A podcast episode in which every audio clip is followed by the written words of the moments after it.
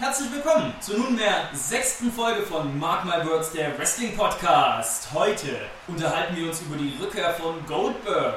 Dem aktuellen Status von TNA. Wir berichten von unserem Besuch bei Westside Extreme Wrestling in Karlsruhe. Und wir haben auf der WWE-Tour in Frankfurt und München ein paar Fans interviewt.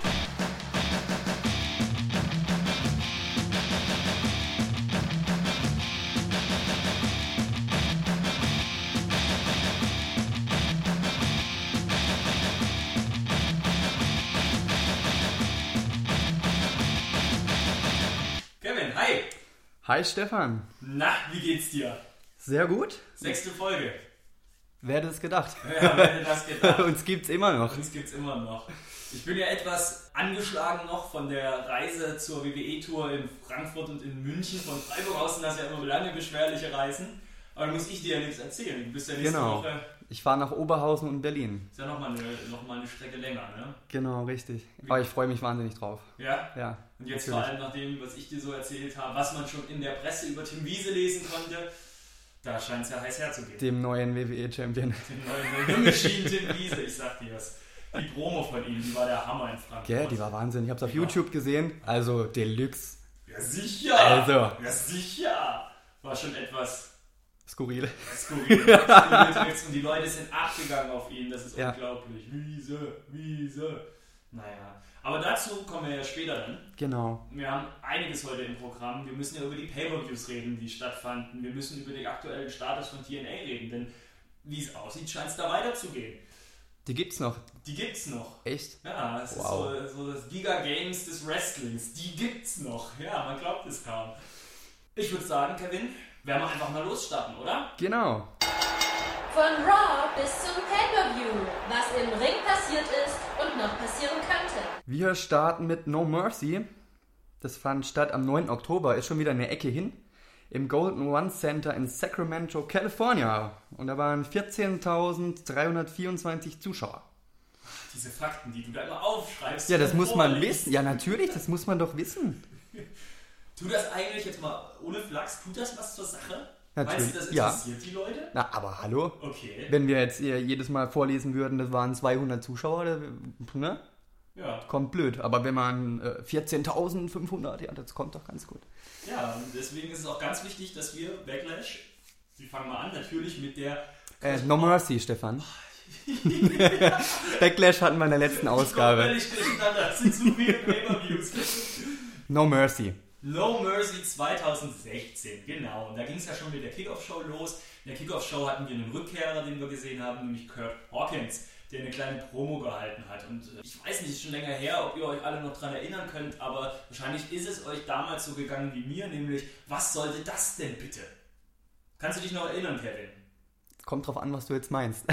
Naja, er ist herausgekommen und hat sich im Endeffekt vorgestellt und hat ja auch angekündigt, wann er sein erstes Match bestreiten wird und alles. Es war irgendwie total, ja, um das Wort nochmal reinzubringen, skurril.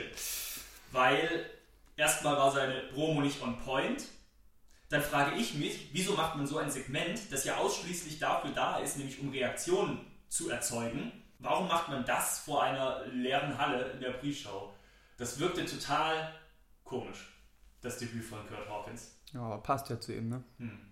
Aber Interessiert nicht wirklich, ne? ja, schon, wieder, schon wieder eine halbe Minute mit Schwachsinitäten gefüllt.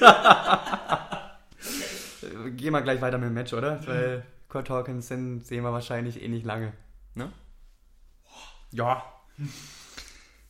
Ähm, das erste Match. Ähm, die Hype Bro, Zack Ryder und Mochi Rawley traten an gemeinsam mit American Alpha, Chad Gable und Jason Jordan gegen die Ascensions, Connor und Victor und die Watt Williams. Stefan. Der Ascension durften mal wieder beim Pay-Per-View ran. Wow. Schön für sie. Ja. Nicht so sehr für Aber- uns, aber. Ja, aber es wird wahrscheinlich ähnlich sein wie bei dir. Man war nicht wirklich investiert in das Match. Nein, absolut nicht. Nicht Entsprechend wirklich. lahm war es dann, fand ich auch. Ja. Es gab ein geiles Finish, das war cool. War in Ordnung. Die Richtigen haben gewonnen. American Alpha haben den Pin geholt. Nach neun Minuten. Es war erträglich. War in Ordnung für ein Kickoff-Show-Match, ein schönes Showcase für die Tag Team Division von SmackDown. Genau. Dann ging es weiter mit der Main Show und es war ja ein bisschen ungewöhnlich, weil es ging ja gleich los mit dem WWE-Titel. Ja. Weil äh, Mr. Trump zur Main-Event-Zeit eine Ja, also, sei, seinen geistigen Dünnschiss äh, verbreiten wollte, ne? Genau, also es, man munkelt, es wurde jetzt nie offiziell bestätigt, aber es ist ja eigentlich relativ klar, kam da ja zum weiteren TV-Duell von Clinton und Trump und das wollten sie, da wollten sie nicht parallel mit dem Main Event, mit dem Titelmatch konkurrieren und deswegen haben sie es vorgezogen. Also mich hat das am Anfang völlig verwirrt, ich habe auch gar nicht dran gedacht, ach ja stimmt, TV-Duell stand da. Ich hatte dadurch das Gefühl, oh, am Ende muss was ganz krasses passieren. Also ich war ja am Anfang etwas verwirrt, weil ich dachte, als das angekündigt wurde, hm, da muss ja am Ende noch was ganz krasses passieren, wenn sie die, das Main Event vorverlegen. So dachte ich irgendwie, hm, da kommt was. Wie fandest du das Match? Also AJ Styles, Dean Ambrose, John Cena, ganz kurz noch, waren die Beteiligten. War ein absolut äh, toller Main-Event, Schrägstrich Opener, ja. Mich hat nur ein bisschen gewundert, dass AJ Styles getappt hat. Ne? Hat er Mhm. aufgegeben, was mich ein bisschen überrascht hat, weil er in den letzten Wochen und Monaten sehr, sehr stark dargestellt wurde. Mhm. Und da war ich doch schon ein bisschen überrascht. Mhm. Ich weiß nicht, wie ihr. Ja, es war auf jeden Fall ein komisches Finish. Es wirkte irgendwie alles so unsauber. Am Ende hat es aber nichts gebracht. Titel ist ja trotzdem bei ihm geblieben. Genau, hat John Cena noch ordentlich mit dem Stuhl verkloppt. Mhm.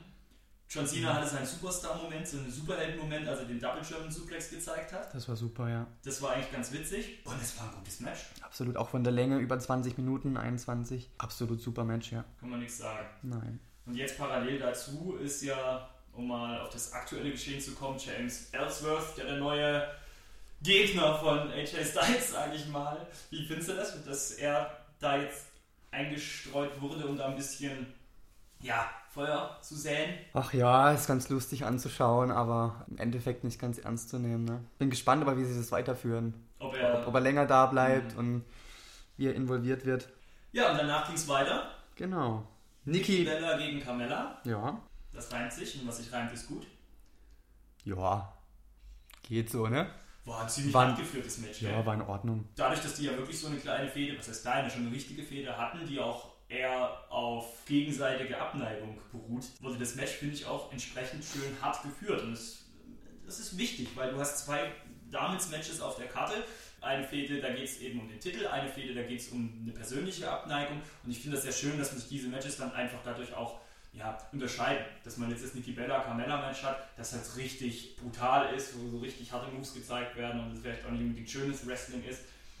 Von dem her gut gemacht. Das Match ist jetzt trotzdem nichts, wo man sich sagt, ey, das schauen wir uns auch in ein paar Jahren nochmal an, Genau. in der Klassiker-Sektion. Ja, Niki Bella hat am Ende gewonnen. Ich denke, kann man zufrieden sein mit dem Ausgang des Matches, ne? Ja. Genau. Dann ging es weiter mit meinem Lieblings-Tag-Team. Der Tag-Team-Titel stand auf dem Spiel. Heath Slater und Rhino gegen die Usos. Die beiden haben mich wieder ein bisschen enttäuscht. Ich weiß nicht, wie siehst du das? Ich, ich, weiß es nicht. Es war eigentlich was, es war, also, was heißt enttäuscht? Es war ein grundsolides Match, das nach hinten raus auch richtig schön Dynamik entwickelt hatte. Ich weiß, du bist nicht der größte Fan von Rhino und Heath Slater. Ich finde die perfekt zusammen. Die sind witzig. Ich schaue mir die sehr gerne an. Ich mag auch ihre Promos bei Talking Smack, die sie hier und da mal führen. Die Usos gefallen mir auch eigentlich ziemlich gut, auch mit dem neuen Gimmick, das sie im Endeffekt haben. Nur sahen sie da irgendwie in ihren weißen Hosen und giftgelben Schuhen so ein bisschen wie die Dorfdisco-Assis aus. Ein denkwürdiger Moment war, als Jay Uso Rhino während des Matches verhöhnt mit Easy Dub, Easy Dub. Aber an sich war das jetzt, wie gesagt, kein Match, wo ich sage, war im Endeffekt das Futter für Heath Slater und Rhino, damit man die noch ein bisschen stärker als Tag Team Champions etabliert. Ja, aber das ist das Problem, ne? Du hast gerade gerade gesagt, es war grundsolide. Und ähm, das sagen wir halt schon ein bisschen länger bei den beiden. Und ich finde, die sind halt Tag-Team-Champion und da muss es ein bisschen mehr sein als grundsolide. Da muss einer rausgehauen werden, finde ich. Das stimmt, da gebe ich dir recht, aber das bezieht sich auch wirklich nur auf, auf das Match und alles, was drumherum stattfindet um Heath Slater und Rhino, das ist halt perfekt und nicht grundsolide. Das macht Spaß, das unterhält, die Leute kommen gut an. Also Heath Slater ist auch popularitätsmäßig gerade auf einem absoluten Hype. Von dem her finde ich das nicht mal unbedingt so, so schlimm, weißt du? Du hast völlig recht, das ist, wrestlerisch könnten es krassere Champions sein, aber das ist ja beim Wrestling zum Glück nicht alles. Das ist richtig, genau. Gut, dann gehen wir weiter. Jack Swagger gegen Baron Corbin. Und ich habe so irgendwie das Gefühl, der Baron Corbin, das ist immer so in der Dauerschleife. Du kannst dir zehn Matches von ihm angucken, es ist irgendwie immer dasselbe. Er Ich kann es nicht mehr sehen. Ja. Und dann gewinnt er auch noch immer natürlich mit seinem End of Days. Das ist. In der letzten Folge hatte ich ja noch von beiden gesagt, dass die bestimmt zu den nächsten Intercontinental-Titelanwärtern aufgebaut werden. Ich muss bei diesem Match aber sagen, also mir kam es so vor, dass sich Jack Swagger wirklich alle Mühe gegeben hat. Ich fand ihn sehr Match gut. Ich fand ihn sehr gut, Er ja. hat das Match meiner Meinung nach geführt und hat Ja. echt versucht, alles rauszuholen, damit es eine schöne Dynamik gibt. Ja, es war, es war, es war trotzdem auch mittelmäßig. Es war halt auch vom Matchverlauf ein ständiges Hin und Her. Das fand ich cool so. Also ist jetzt nicht so, dass, dass Baron Corbin da jetzt als der strahlende Sieger rausgegangen ist. Jack Swagger hat schon auch gut was entgegengehalten. Und wenn du dir Jack Swagger auch mal anschaust, die Leute, die gehen ja auf ihn ab. Ne? Dieses We the People, die Leute schreien mit, die sind da und Absolut, ja. wenn Jack Swagger zukünftig ein bisschen mehr mitreden würde bei Titelgeschehen, Intercontinental Title oder sowas, hätte ich nichts gegen. Bin ich deiner Meinung. Jack Swagger finde ich auch, wenn man richtig einsetzt, stark, ja. Der hat Charisma und der kann wresteln. Absolut. Baron Corbin halt nicht. Dann ging es weiter mit dem Match des Abends. Der Intercontinental-Titel stand auf dem Spiel. The Miz gegen Dolph Ziggler. Und da stand ja sogar die Karriere von Dolph Ziggler auf dem Spiel. Ne? Und das Match war der Hammer. Wie sahst du das? Also ich fand, ich bin da richtig mitgegangen. Ich war da richtig fett investiert. Das war ein perfektes Beispiel für die Art und Weise, wie Wrestling sein muss. Ja. Du hast eine Fehde, die nicht einfach so zwei Wochen vor dem Match aufgebaut wurde. Die geht ja über Jahre im Endeffekt. Baust das so auf, dass das Match meist erwartet des, des Abends wird. Alle haben Bock, es geht um was, es ist wichtig, denn egal wer gewinnt oder verliert, es wird sich was grundlegend ändern. Ne? Du kannst gar nicht enttäuscht werden als Fan, der so ein bisschen auf Sensationen aus ist. Und dann hast du noch zwei eigentlich sehr gute Wrestler, klar. Du bist jetzt nicht der hundertprozentige Fan von The Miz. Ich finde ihn trotzdem auch wrestlerisch nicht schlecht. Ja gut, mittlerweile schon, weil er jetzt wieder richtig eingesetzt wird. Der darf jetzt mittlerweile wieder Matches zeigen, die länger gehen als fünf Minuten. Mhm. Und ich fand The Miz wahnsinnig gut in dem Match. Das war, Das ist das war von der Narrative her ein mega geiles Match. Das war vom Sportlichen ein mega geiles Match. Ich bin absolut Fan von diesem Ding und das wird definitiv, wenn unser Jahresrückblick kommen wird, in meiner Top 10 mit drin sein. auf jeden Fall ganz weit oben, ja. Da war alles drin, Eingriff von außen von der Spirit Squad. Wobei das überflüssig war. Es war klar, dass ja gut, es es, äh, passiert, aber, ja, es war nochmal so ein... äh, es war jetzt, ich finde, es war jetzt erzählerisch oder so, für die Matchdynamik hat es überhaupt nichts beigetragen. Das Haarspray kam auch nochmal zum Einsatz von Marys. Sigler hat seinen Schuh verloren. Ja? Das war ja auch ziemlich äh, funny. Sieht man ja auch nicht alle Tage. Und er ging als strahlender Gewinner Wahnsinnsmatch, ja. Und The Miz war richtig drauf. Der war, da kam sogar sein schauspielerisches Ja, Talent noch wirklich. durch. Also grandios. ja, super. Lass uns nicht zu sehr ins Schwärmen kommen und Genau. lieber über das nächste Match reden. Ja. Alexa Da- Bliss gegen Naomi. Da habe ich mich ein bisschen aufgeregt. Also das Match kam ja nur zustande, weil sich Becky Lynch verletzt hatte. Mhm. und das Titelmatch nicht stattfinden konnte. Alexa Bliss allerdings den Spot hat als Hauptherausforderin und dann verliert die in einem, in einem Pille-Palle-Match gegen Naomi in fünf Minuten. Also ich habe es nicht ganz nachvollziehen können. Das ist genau das ist der Punkt. Ich raff es nicht. Überhaupt Also das ist, gar nicht. Da, da steckt null Logik dahinter. Das ist so, so albern. Man hätte sie so richtig gefährlich machen können. Sie hätte, wenn sie Naomi, die ja wirklich eine gute ist, Absolut, Meinung nach, ja, natürlich. Hätte, hätte sie sie weggeklatscht, Ja. hätte sie sie dominiert, dann hätte jeder gedacht, oh, oh, oh, das könnte gefährlich werden für Ja. Becky Lynch. Aber so war das irgendwie überflüssig. Ich muss auch sagen, die Crowd war weg, das Match war schwach und die Aktionen waren auch ziemlich verbotscht. Wenn man sich das Match schon mal anschaut, da waren schon einige Sachen dabei, wo du denkst, uh, Der war ja wirklich, die, wie du es gerade gesagt hast, die Crowd, die war ja fast komplett still, das ganze Match. ja. Und, Aber böse sein kann man auch nicht, ne? Nee. Weil es war einfach nix. aber ich finde halt Alexa Bliss gar nicht so schlecht, der kleine Kampfzwerg. Die ist so richtig. Absolut, ja, mit, sein, mit ihrem Harley Quinn-Gimmick Äh, da äh, hat was, auf äh, jeden was Fall. Eigenes. So. Ja, ja, absolut, sich. ja. Gut, dann gehen wir weiter zum Main Event, der ja eigentlich keiner war in dem Sinne, ne? Ja. Randy Orton gegen Bray Wyatt. Ich fand das Match an sich ganz gut eigentlich. Jetzt als Main Event wäre ich enttäuscht gewesen, Mhm. aber es war ja eigentlich nicht der vorgesehene Main Event, von dem her kann man es ein bisschen von der Bewertung abstufen. Mhm. Luke Harper ist zurück. Das war eine schöne Rückkehr. Das war richtig cool, ja. Das war eine richtig coole Rückkehr. Und da habe ich auch wirklich gedacht, wow. Weil wir hatten ja auch eine Zeit lang uns drüber unterhalten, ah, die Wyatt Family. Äh, wäre weiß schön, es wenn Bray nicht, Wyatt ja. sich mal trennen würde und Ja. so solo das Ding durchziehen würde. Aber da hatte ich irgendwie das Gefühl, ja! Back in Action, die alte Macht. Dann gab es die Sister Abigail und dann war die Geschichte gegessen. Ich fand, dass das eine sehr schöne Schlacht war. Ja, absolut. Also man kann es wirklich Schlachten nennen, wie die gegeneinander angetreten sind, aufeinander los sind. Das hat mir sehr, sehr gut gefallen. Ja. Auch cool, auch wie dieses Erzählerische, wie sie es gemacht haben. Toll, toll, toll, in dieser Backstage-Szene, wo Randy Orton in den Spiegel guckt und sein Spiegelbild sich so verzerrt. Das war ja spooky, ja. Das war spooky. Und das, das sind so coole Sachen. Ich meine, Wrestling ist ja eigentlich eher, auch aktuell wie es läuft, ja, ich sag mal, realistisch von der Erzählung her. Und das ist ja, das ist ja so, eine, so ein, so ein, so ein Fantasy-Element, was sie mit reinbringen. Das finde ich ziemlich cool. Das sollten sie ruhig mehr machen. Ja, Gut. insgesamt, wie fandst du die Show? Also mir hat No Mercy sehr viel Spaß gemacht. Also wir hatten Matches, die waren richtig gut. WWE-Titelmatch und ähm, Intercontinental-Titelmatch war sehr, sehr gut. Und dann hat man natürlich Matches gehabt, wie eben besprochen, Alexa Bliss und Naomi, wo man denkt, warum Ja, muss man sich jetzt das angucken? oder zumindest. Hauptsache irgendwie auf die Card geklatscht und Ja, und wenn ihr es so macht, dann macht doch was Sinnvolles draus. Eben, es gibt da eben. Alexa Bliss die Chance äh, zu dominieren. genau. Also ich fand es insgesamt auch eine sehr anständige Show, wie du es eben sagst, hatte Höhen und Tiefen, leider muss wohl so sein. Ich fand, dass das Publikum eigentlich durchgängig sehr ruhig war. Also ich fand, dass die Crowd nicht besonders äh, intensiv war. Ich finde aber auch, dass es auch keine Atmosphäre durch die ganze Hallenbeleuchtung und war so hell die Halle die ganze Zeit. Es hat irgendwie nicht so eine richtige Atmosphäre gegeben, habe ich so empfunden. Und mit den 2 Stunden 37 ist es auch ein recht kurzer Pay-Per-View gewesen. Das stimmt, ja. Aber hat unterhalten, hat Spaß gemacht. Auf jeden Fall.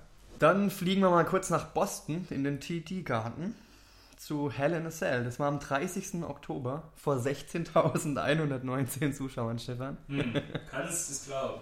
Kannst du es glauben. Magst du mal mit der Pre-Show anfangen? Ja, gerne. Cedric Alexander, Linz Dorado und Sin Cara haben gegen Tony Nese, Drew Gulak und Aria Daivari gekämpft. Und du hast wahrscheinlich gesagt, ich soll es machen, wenn du mit dem letzten Namen Probleme hattest. Nein. Daivari kennt man doch. Nee, ich habe mir das nur so gedacht, das ist witzig. Super, finde ich, ist, dass man die WWE Cruiser Division ja mit solchen Showcases Raum gibt, damit sie sich präsentieren können. Denn ich habe das Gefühl, so richtig angekommen sind sie noch nicht. Nee. Die Reaktionen fallen noch ein bisschen schwach aus. Da ist es wichtig, dass man das macht. Ich finde es auch jetzt wieder, na da kommen wir später zu mit der neuen Show, die sie angekündigt haben, nicht ganz sinnvoll, aber da kommen wir später zu. Match war super gut, Sehr unterhaltsam auf jeden sehr Fall. unterhaltsam. Aber leider eben auch belanglos, finde genau, ich. du Es bist nicht drin. Nee, das ist, überhaupt Das nicht. ist ein reines Showcase Ja, gewesen. mir war da völlig wurscht, wer da jetzt gewinnt. Aber das Match an sich war super. Wie findest du es, dass man Sin Cara äh, jetzt in die Cruiserweight Division abkommandiert hat? Sehr gut, passt ja zu ihm, ne? Sinnvoll. Ja, ja, klar, natürlich. Kalisto geht halt jetzt noch nicht, der muss ja jetzt noch um World Title kämpfen. Genau, ja. Im Jahr der Ente dann. Und dann ging es los mit der Hauptshow. Genau. Und Hell in the Cell wurde ja, ist ja ein Gimmick Pay-Per-View, das heißt, wir hatten drei Hell in the Cell Matches auf der Karte. Zum Glück. Hm. Du hast ja gesagt, dir ist ein bisschen zu viel, ne? Ja, aber ich finde, sie haben es, wie es letztendlich gelaufen ist, haben sie es ganz gut sie gut hingekriegt, Auch so schön aufgeteilt. Die haben es jetzt nicht alles irgendwie in die Main Event Zeit, sondern die haben gleich mit einem Hell in the Cell Match gestartet. Roman Reigns gegen Rusev. Ihre lange, lange Fehde, die sie jetzt schon führen, durften sie fortführen bei Hell in the Cell.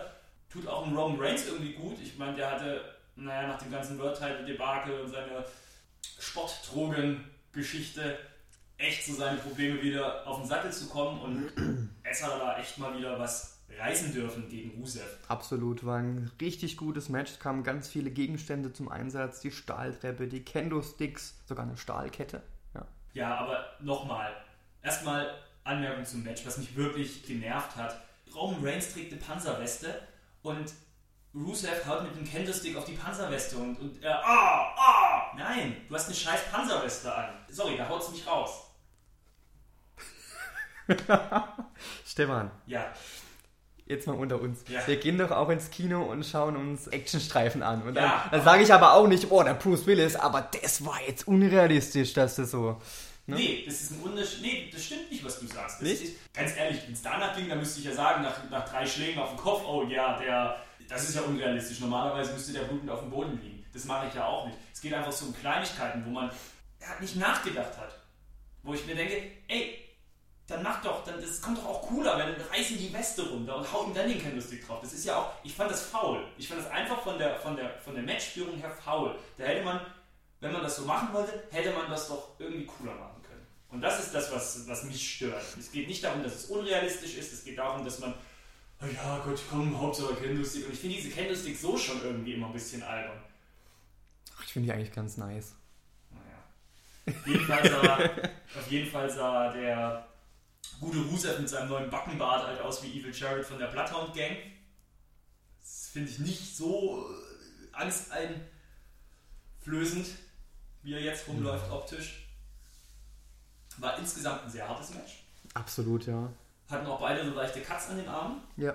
Du hast es schon angesprochen, der Accolade am Ende mit der Kette auf der Ringtreppe, das ist ja auch so ein, das war ein sehr cooles Bild, Ja, ne, absolut, was ja. man noch so in Rückblicken und so früher kennt, rein, ja. reinhauen könnte. Ja, cool, ne? Und das Bier am Ende war auch toll, ne? Von der, von der Treppe runter. Super. Ja, sah echt cool aus. Ja. Roman Reigns hat es dann nach Hause geholt. Und jetzt, wie geht's weiter mit Roman Reigns? Title vs. Title. Er, Genau, bei Rockblock. Genau. Gegen Kevin Owens. Sind wir gespannt. Er geht wieder in Richtung Zenit, ne? Wieder in Richtung Nummer 1 Spot. Ist aber auch in Ordnung. Ja. Wobei, wenn er jetzt dann beide Titel halten würde, würde es wieder, glaube ich, nach hinten losgehen. Das wäre dann wieder zu viel. Zu viel des Guten. Ja, ja. Gut, ich glaube, dann können wir weitergehen. Ähm, das nächste Match war Bailey gegen Dana Brooke. Da war ich ein bisschen enttäuscht, leider. Du hast anders gesehen, ne?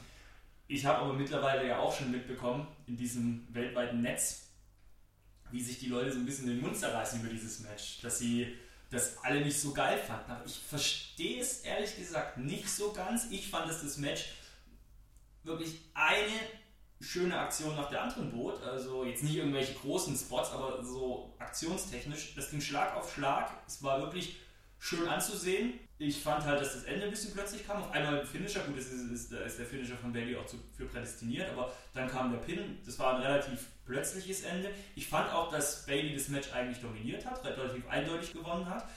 Was ich nach so einer wochenlangen Demütigung seitens Dana Brooke auch cool fand. War wichtig für sie, der Sieg Ja. auf jeden Fall, ja. Ja, das Match wirkte schon irgendwie unnötig auf der Karte, da hast du recht. Also würde ich nicht anders so sehen. Aber es war ein schönes Match, wo man Dana Brooke jetzt hingeworfen hat, mach sie fertig. Jetzt ist Bailey vielleicht bereit, um gegen Charlotte um den Titel antreten zu können. Das findest du nicht gut? Achso, Charlotte, ja. Ja, da kommen wir später zu. Naja, also ich könnte mir halt jetzt echt vorstellen, sie fädet jetzt gegen Charlotte, gewinnt die Fehde und bei WrestleMania Sascha Banks gegen Bailey. Das wäre natürlich ein Traum, ne? Weil man da auch weiß, die können das, die können ein geiles Match bringen. Absolut. Und Bailey ist ja auch mega beliebt zurzeit. Also, das ist, Das ist richtig. also wie gesagt, ich finde es schade, ich mag Bailey, das ist ein bisschen schade, dass das so ein bisschen unterging, das Match. Aber sie hat, sie hat sich nichts vorzuwerfen, finde ich. Genau, dann ging es weiter. The Club trat an gegen ähm, Enzo Amore und Big Cass. Und da war ich ein bisschen überrascht, dass der Club tatsächlich mal äh, ein Match gewinnen darf, ne? Die haben sich aber auch alle Mühe gegeben, The Club wieder ein wenig besser aussehen zu lassen.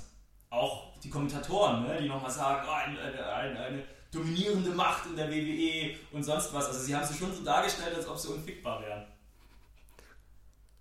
Darf man das sagen? Ja, wir dürfen ja so, so alles sagen, Ja. was wir wollen, ja. War aber recht kurz mit den sieben Minuten. Genau, ja, war recht kurz. Da war die Promo zu Beginn von. Die war länger. Die wieder länger. Es waren ja ganz viele Metaphern und Vergleiche mit Sportteams drin und so. Und ich muss sagen, ähm, ich schätze jetzt mein Englisch nicht als Bombe ein, aber auch nicht als schlecht. Und ich hatte schon auch so meine Probleme, alles zu verstehen und alle Verweise und Vergleiche und so, so richtig einzuordnen. Weil, wie gesagt, sehr viel Insider-Sachen drin waren. Luke Gallows und Carl Anderson, du hast es gesagt, durften gewinnen. War für mich aber von allen Matches auf der Karte somit das vernachlässigenswerteste. Das ist- vernachlässigenswert. Du weißt, was ich sage. Ja, unnötig. Ja, das unnötigste Match. So. Gut, das nächste Match war nicht unnötig.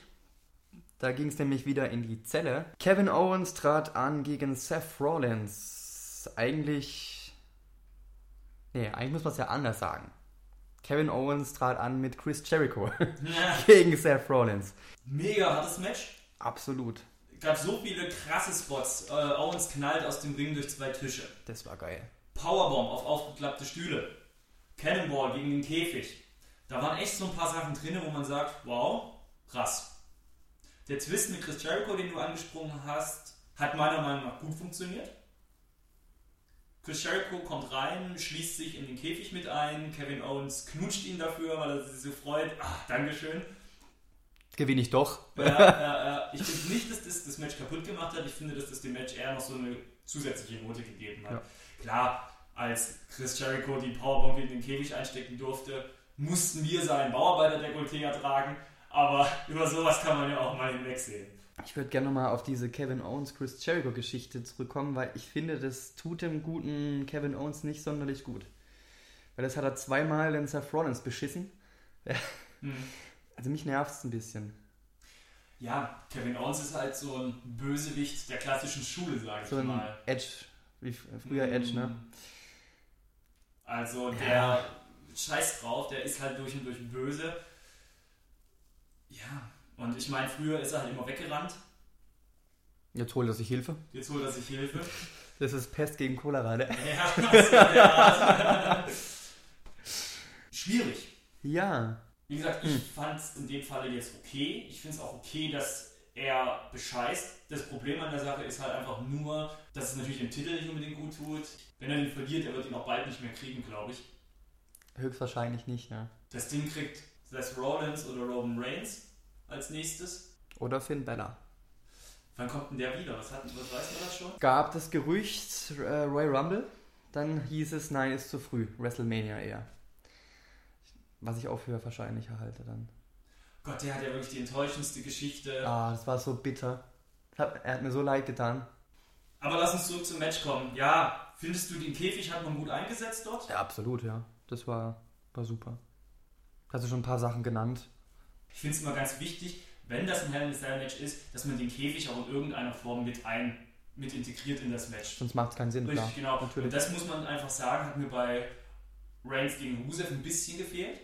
Also das Match hätte auch funktioniert, wenn kein Käfig drumherum gewesen wäre. Das war jetzt bei Rollins gegen Owens überhaupt nicht der Fall. Der Käfig war entscheidend, auch erzählerisch, um das Match voranzubringen. Es war ein ganz, ganz tolles Hell in a Cell Match und das in Zeiten der PG-Ära kann man sich, glaube ich, als Fan nichts Cooleres wünschen als das. Ja, und danach kam es zu Brian Kendrick gegen TJ Perkins um den Cruiserweight-Gürtel. Und es ist das gleiche Problem, wie wir es vorhin angesprochen haben. Man ist emotional einfach nicht drin. hat mich überhaupt nicht tangiert, wer da jetzt gewinnt. Sie geben sich ja echt Mühe, auch dass man da so eine Geschichte drumherum erzählt und dass man Brian Kendrick halt so diesen, sich reinkriechend in diesen Titel darstellt, dass man da ein bisschen was rausholt. Das finde ich ja cool, aber es funktioniert meiner Meinung nach noch nicht so richtig. Und dann hat halt Brian Kendrick durch Beschiss gewonnen. Ja, Und du kannst sagen, was du willst. Potenzial, dass diese Division groß wird, ist da. absolut. Aber wir müssen halt was zeigen dürfen. ja, das das, ist- stimmt. Das Match war Durchschnitt. Aber guck mal, zum Beispiel so ein Brian Kendrick, den nimmst du dem Bösewicht ab. Der hat schon so eine Fresse mit seinen Backen. Ja gut, äußerlich schon, aber er interessiert mich nicht wirklich. Schade. Ja, Ja, und dann kam es zu, dem Tag Team Titelmatch. Der New Day immer noch Champion gegen Cesaro und Sheamus. Hm, war ein ordentliches Match, ne? Der, der Ausgang fand ich auch okay durch das DQ. Kann man jetzt gut weiterführen. hm, Cesaro natürlich wieder Mann des Abends. Mann des Abends, der Schweizer Stripper. James Bond. Ja, genau. Ja. Kofi Kingston hatte ja eingegriffen, daher ist es zum DQ gekommen. Finde ich auch meiner Meinung nach eine der besten Lösungen, denn dadurch haben Sheamus und Cesaro ihr Gesicht bewahrt Ja. und The New Day ihren Titel. Genau. eigentlich eine, eine nette Lösung, ist immer so eine Sache bei Pay-Per-Views, wenn, wenn Matches durch DQ enden, ob das immer so befriedigend ist für die Zuschauer, aber was willst du machen? Xavier Woods hat sich mal wieder als ein toller Wrestler beworben, Absolut. zeigt Ja. immer mehr. Ja. Tolle, tolle, tolle High-Flying-Aktionen hat er gezeigt. Und zu Cesaro und James muss man sagen, man war ja irgendwie ein bisschen nach dieser Best of Seven-Geschichte so ein bisschen abgeneigt. Jetzt sollen sie als Tag-Team, oh, eklig, will ich nicht. Und Im ersten Moment habe ich gedacht, naja, wenigstens haben sie was zu tun, wenigstens finden sie statt, aber das sollte ja auch nicht Sinn der Sache sein. Aber mittlerweile perfektes Tag-Team. Auch so diese gut-böse Dynamik. Absolut, ja. Die machen. Spaß zusammen. Tut beiden gut. Ja. Doch, wirklich. Meinst du, die holen den Titel? Könnte ich mir tatsächlich gut vorstellen, ja. Man muss halt gucken, welche Alternativen hast du, ne? Enzo Amore und Big Cass geben es noch nicht. Nee, du glaubst sowieso nicht. Ho Ah. hoffentlich. wann hatten Cesaro und Sheamus letzten Titelregentschaften? Ist schon lange her, gell? Das ist schon länger her, ja. Das ist schon länger her. Nee, äh, ähm, ähm, Seamus hat ja erst den Titel gehabt bei TLC. Hat er noch Stimmt. gehalten. Aber Cesaro ist es. Da ist der schon länger her, der hatte lange den- verletzt und. Ja. Ah. Ja, wird ihm gut tun. Genau. Dann ging es weiter zum historischen Main Event. Und was habe ich mich aufgeregt, Stefan? In der Heimatstadt von Na, Sascha nein, Banks. nicht wegen Sascha Banks, sondern im Vorfeld über den geistigen Dünnschiss, den sogenannte Wrestling-Fans im Internet verbreitet haben, von wegen, ja, die Pinkelpause wird jetzt zum Main Event und äh, die Leute verlassen die Halle, wenn das, wenn das so stattfindet. Mhm. So ein Bullshit. Die Damen in der WWE, die sind jetzt in den letzten Jahren so nach oben gekommen und haben diesen Spotlight absolut verdient. Dem kann ich nichts hinzufügen. Ja. Sehe ich ganz genauso. Das Match war Sahne. Wir hatten ja die Möglichkeit, äh, mal wieder zusammenzuschauen. Mhm. Hast mich ja dann am Ende gesehen, ich war äh, ja am Boden zerstört. Ja, ich bin ja, bin ja großer äh, Sascha Banks Fan mittlerweile und ähm, ich war dann war absolut investiert in dieses Match und fand es auch großartig und war dann echt nach dem Finish total, total am Arsch. Ja, Charlotte hat gewonnen ja, nach der Natural Selection. Wir haben später ein Klassiker, ein ähnliches Match. Ich finde, man hat sich zurückerinnert an Undertaker Mankind. Am Anfang eine krasse Aktion. Sascha Banks wurde durch den Kommentatorentisch gepowerbombt. aber richtig. Man hat da schon gemerkt, oh, die ist vielleicht doch ein bisschen zu leicht, die Sascha Banks ist Ja, ja. die Aktion. Der Tisch Ja. wollte noch nicht so ganz. Man muss ja bedenken, das ja wahrscheinlich ein bisschen angesägt. Ja, ja, das war ja der Tisch von Carsten Schäfer. Und wenn der, äh, der Carsten Schäfer sich da vorne mit seinem Prachtkörper drauflegt, dann bricht er ja zusammen. Deswegen konnten sie da, konnte man davon ausgehen, wie leicht Sascha Banks ist. Ja, Charlotte gewinnt auch ganz überraschend in der Heimatstadt von Sascha Banks. Hart. Es war für, für mich ziemlich. Ja. Äh, ich spring mal vor im Match. Dann gab es ja das Finish, wo Charlotte Sascha Banks nochmal durch den Tisch hauen wollte. Es hat beim ersten Mal nicht geklappt. Sascha Banks zu leicht. Dann hat es ein zweites Mal probiert. Auch nicht geklappt. Das war ein bisschen schade. Kannst du aber halt jetzt auch keinem was Nee, mein vorwerfen. Gott. Das Ding war bei dem Match aber auch, ich finde ja schon, dass Charlotte dominiert hat. So. Auf jeden Fall. Ich sage Jein. Äh, Sascha Banks hatte auch äh, viele, viele richtig gute Aktionen, wo, wo sie auch die Oberhand gewonnen hat. Ich habe Sascha Banks halt auch richtig abgenommen, dass sie zerstört ist, so körperlich. Dass sie fertig ist. Das hat sie sehr, sehr gut verkauft. Das muss man wirklich sagen. Also sie kann sich da auch nichts vorwerfen. Sie hat da wirklich eine sehr, sehr gute Figur abgegeben. Ich fand es auf jeden Fall besser als CM Punk gegen Ryback im Käfig. Dann ernst jetzt. Das war so, so ziemlich das schlechteste Hell in a Cell Match aller Zeiten. Jetzt macht das Match mal bitte nicht schlecht hier. Die, die Zuhörer denken sich sonst schlechtes. Das Match war der Oberhammer. Du hast vorhin von, von deiner Top 10 Liste gesprochen. Also das Match ist bei mir mit drin. Ja, Ab- ab- abs- Absolut. Muss. da lässt er nicht mit sich reden. Nee. Laut Ric Flair habe ich gelesen im Interview, hätten es noch zwei gefährliche Mhm. Aktionen mehr sein sollen. Moonsault, ne? Genau. Irgendwie. Wahrscheinlich vom Käfig. aber war nicht. Ich habe auch immer wieder, das Problem ist, das war ja auch ein total fieses Ding, das Match. Oh, das erste Damensmatch im Käfig. So. Jeder hat gedacht, wow, jetzt muss das Ultimative passieren. Und ich habe auch irgendwie gedacht, das muss ultimativ passieren. Das war mega gut, du hast schon recht. Aber ein bisschen enttäuscht war ich schon, weil ich irgendwie gedacht habe, es muss noch was noch krasseres sein. Irgendwas, was du bei den Herren noch nicht gesehen hast. So. Und das, das hattest du nicht, das hattest du nicht drin. Das soll aber jetzt nicht das Match spielen. Das Match war mega geil, nicht falsch verstehen. Es ist nur so eine gewisse Erwartungshaltung da gewesen, weil sie es halt auch entsprechend aufgebaut haben. Und die wurde jetzt vielleicht nicht hundertprozentig erfüllt. Aber nichtsdestotrotz war es ein super Main Event.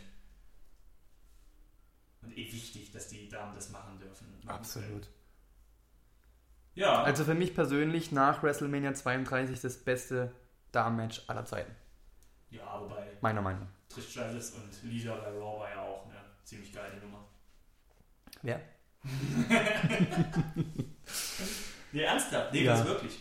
Ja, als natürlich. wir- als wir Ja. Raw Main Event hatten damals. Das war wirklich auch ein Top-Damens-Match. Ja, das war Raw. Hell in the Cell. Geil war's. Tja, und jetzt schauen wir ja alle schon gespannt auf die Survivor Series, die am 20. November ja schon stattfindet. Das ist ja schon drei Genau, Wochen. genau.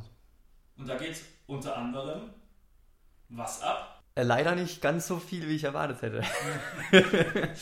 Wieso? Ähm, Es gibt kein WWE-Titelmatch.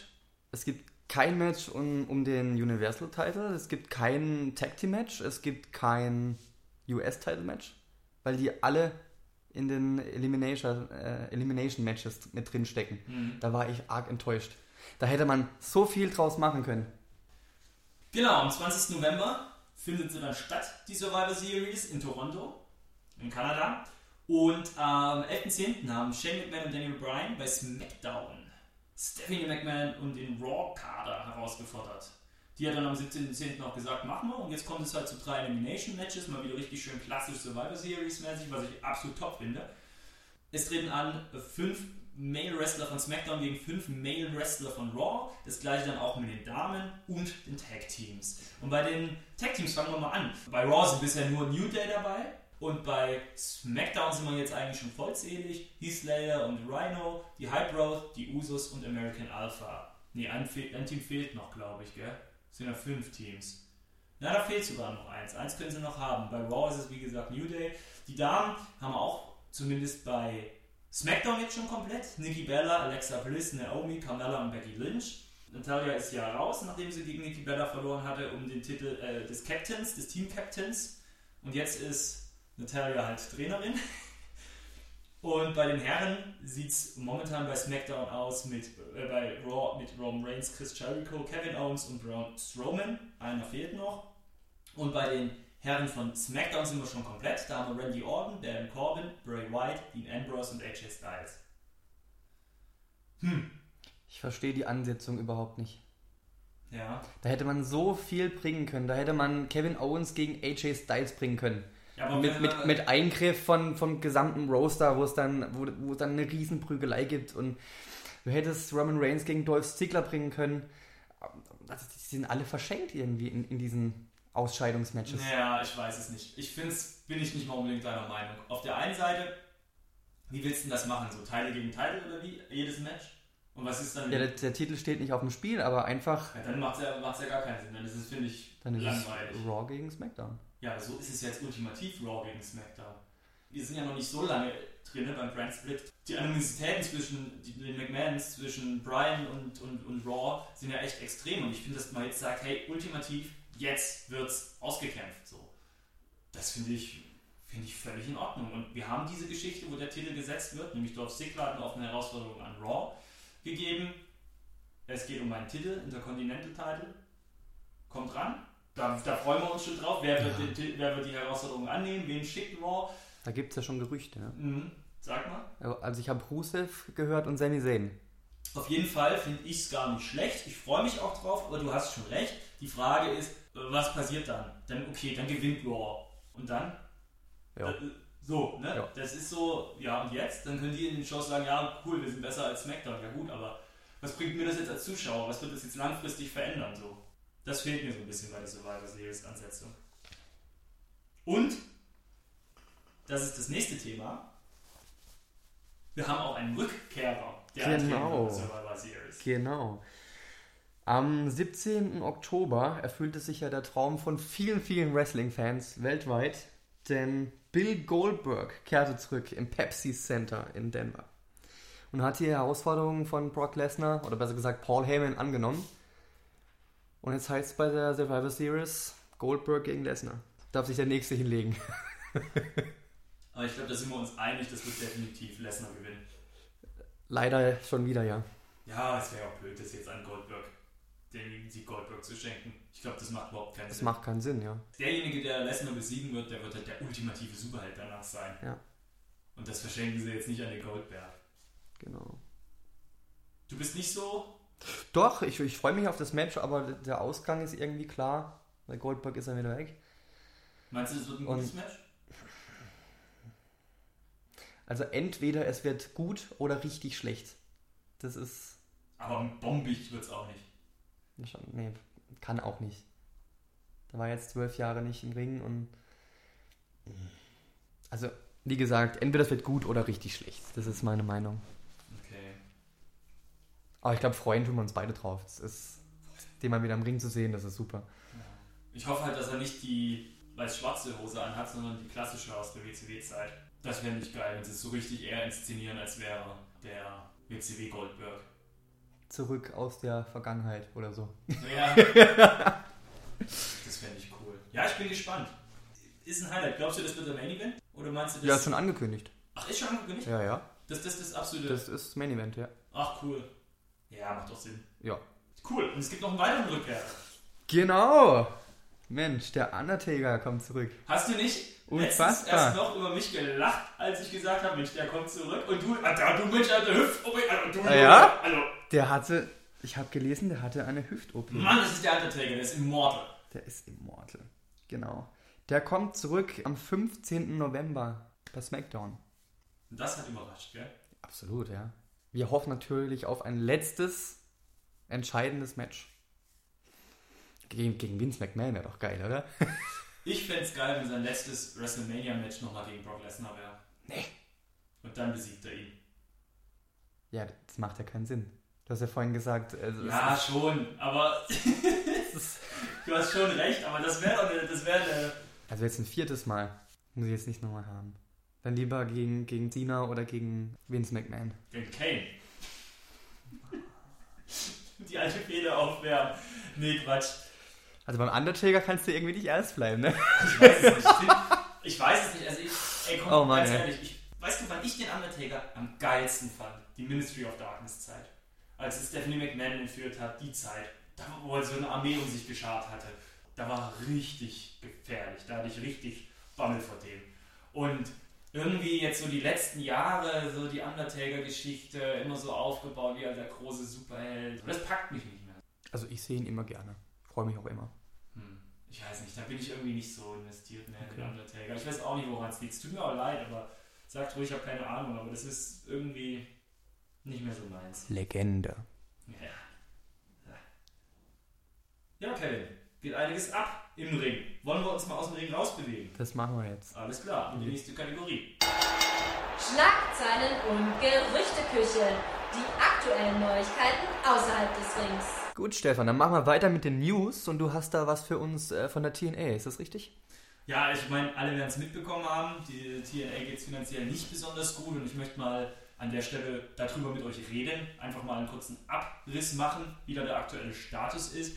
Naja, die letzte Info war ja, dass Billy Corgan raus ist aus TNA jetzt. Das trug sich folgendermaßen ab. Also Corgan, Billy Corgan, der Frontmann der Smashing Pumpkins, hat klar gegen TNA Impact, die Muttergesellschaft Impact Ventures, TNA Chairman Dixie Carter und TNA Chief Financial Officer Dean Broadhead und zusätzlich noch Dixie Carters Ehemann Serge Salinas eingereicht. Gordons Plan war es, eine einstweilige Verfügung gegen TNA zu erwirken, die es TNA nicht erlaubt, Business Deals ohne seine Zustimmung abzuschließen.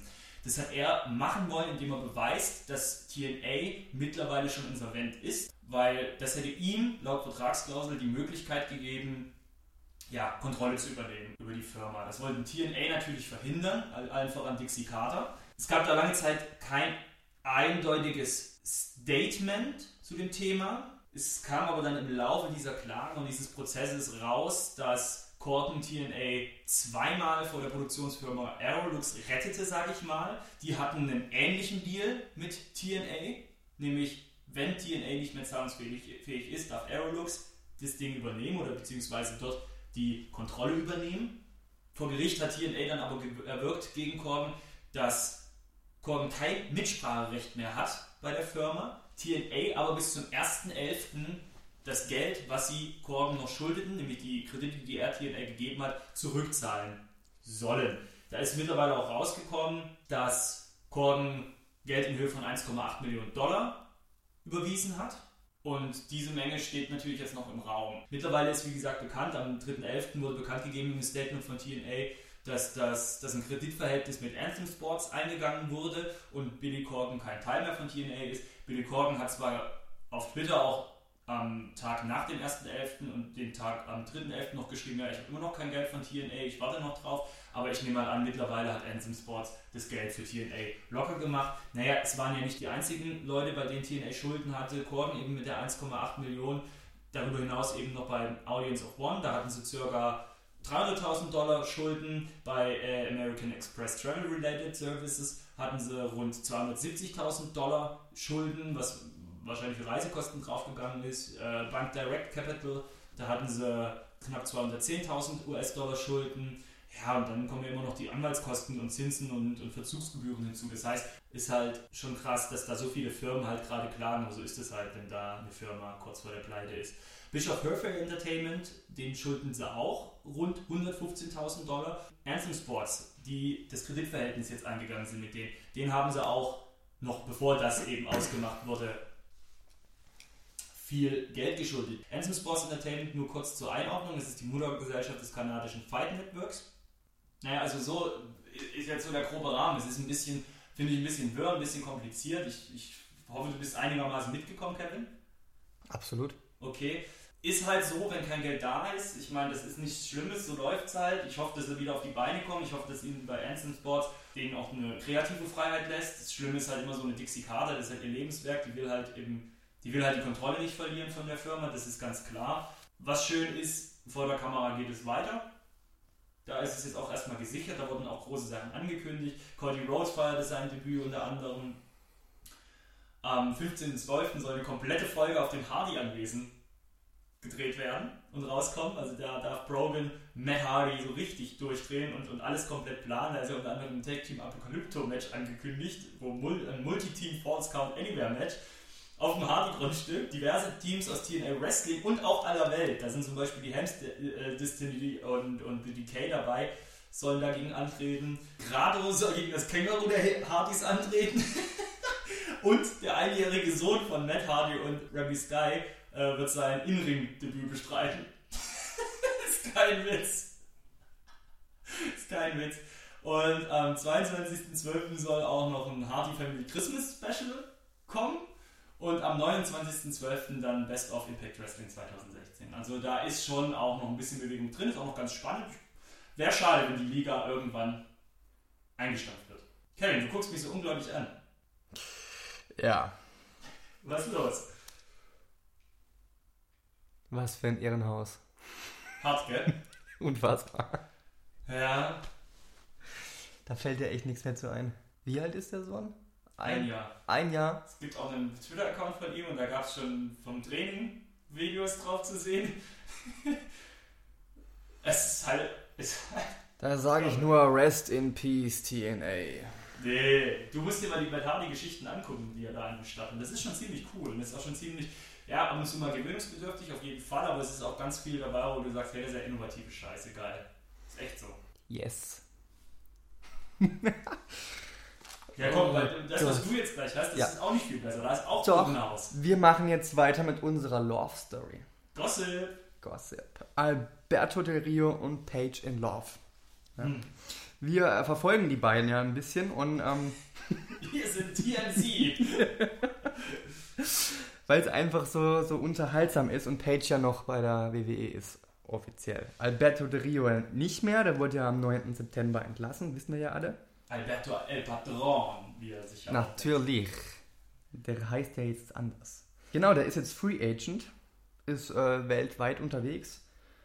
Und am 2. Oktober gab es eine ganz schräge Geschichte, da sollte er für äh, AAA antreten und wurde vor dem Event in einem Messer attackiert.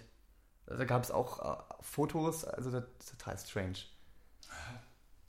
Also. Wie Jamie Noble, der ja auch attackiert wurde. Ja, ne? so ein. Ja, was, was ist da denn los? Passiert, ne? Ja, ja. Meinst du, es war Zufall, dass. Ja, das war, glaube ich, ein Raubüberfall, keine Ahnung. Da gab es auch keine, keine weiteren News dazu, gell? So Hintergründe. Nö, kam, halt, geht uns ja auch nichts an. Ja. Ich meine, das halt, wenn halt Locher da einen Raumüberfall macht oder irgendwie attackiert, ja. ist, muss ja nicht immer gleich sonst was sein, Hintergründe haben. Ja. Also ich denke nicht, dass es jetzt mit Alberto Del Rio und seiner Wrestling-Persönlichkeit zu tun hat oder seinem Promi-Status oder sowas. Ja. Hat auf jeden Fall ziemlich äh, krasse Verletzungen zugefügt bekommen. Es gab Bilder im Netz. Also lustig war es nicht mehr. Nee. Aber gibt ja auch die, die schönen Seiten des Lebens, nämlich äh, hat jetzt einen Heiratsantrag bekommen von der guten Page und zwar in Puerto Rico nach einem Match im Ring. Mhm, bei der Liga World Wrestling Council. Genau. WWC. Genau. Bei WC. oh ja, man darf gespannt sein, wie es da weitergeht. Genau, Page ähm, hatte jetzt auch eine OP. Mhm. Fällt jetzt sechs Monate aus. Mindestens Wurde auch nochmal zusätzlich gesperrt, ein zweites Mal jetzt. Wieder wegen einer Drogengeschichte. Und alle melden sich sofort ihre Eltern und so und schimpfen Ja, ja. WWE. Ich denke auch, was ist denn los mit euch? Also, Die tun auch alle so, als wären sie es unschuldsam. Ich verstehe es nicht. Die verkackt einfach. Und ich finde auch diese, diese Dingstests, die sie machen in der WWE, die Wellness-Tests. Ja, Leute, was glaubt ihr denn? Es gibt da halt Regeln und die werden ja auch nicht, die sind auch nicht blöd von der WWE. Die ist ja nicht in dem Interesse, da irgendwelche willkürlichen Tests zu machen, wo dann, ja, manchmal, da ist es nicht genau und wenn da jemand ein legales Mittel hat und das nimmt, das sieht dann aber trotzdem aus wie was Hartes und so, ist halt so. Es, es hat schon alles seine Richtigkeit. Das hatten wir auch bei Eva Marie. Wenn die da irgendwas verschreiben lassen hat, was sie aber bei der WWE hätte ankündigen sollen und sie macht es nicht, dann hat sie es einfach verfehlt. Da hat sie sich nicht an die Regeln gehalten. Und dass, sie da, dass da die Eltern sich da öffentlich einmischen und, und, und die WWE kritisieren für deren Verhalten und so, ich finde das unmöglich. Das ist ja schädigend für den Job. Da muss sich die Page aber nicht wundern, oder? ja, das stimmt schon. Ich finde es sehr, sehr schade. Ich habe Paige äh, selber schon dreimal live gesehen und fand die immer super. Ich fand die auch immer super. Und jetzt geht es da so den Bach runter. Das ist schon echt schade Aber man irgendwie. ist sie auch ein bisschen überdrüssig, gell? Mit diesen ganzen Geschichten. Ich habe auch gar keinen Bock, sie nochmal zu sehen. Irgendwie, ich bräuchte sie jetzt nicht. Sie ist schon ein bisschen überflüssig. Man hat so viele coole Damen. Ja, ist, der Rang wurde halt abgelaufen, das, das, das ist klar, ja. Also die- diesen, diesen Megastatus hat sie nicht mehr, den sie eine Zeit lang hatte, wo sie, wo sie da ganze Staffeln von Total Divas die Hauptfigur war, doof gesagt, ne? Schade. In dem Rahmen habe ich auch die echten Namen von den beiden mal gelesen. José Alberto Rodriguez. Das ist Paige's echter Name. Und Alberto. Rodriguez echter Name ist. Das ist schwierig, ich hoffe, ich spreche richtig aus. Saraya Jade Bettis. Jetzt mal zur Richtigkeit ist es natürlich andersrum. Alles raffen die schon, die Hörer. Gut, machen wir weiter. Nachdem dieses Jahr die Cruiserweight Classic schon so ein Riesenerfolg war auf dem WWE Network, hat sich die WWE gedacht, da legen wir nach mit dem World Women's Classic. Ein Pendant zu den Cruiserweight Classic. Triple H und Stephanie McMahon sollen schon in den Belangen stecken und das Ganze soll im ersten Quartal 2017 dann auch auf Sendung gehen. Non-Roster-Women treten an, also man kann sicherlich aber auch damit rechnen, dass NXT-Teilnehmerinnen wieder teilnehmen, so wie es bei Cruiserweight Classic auch war.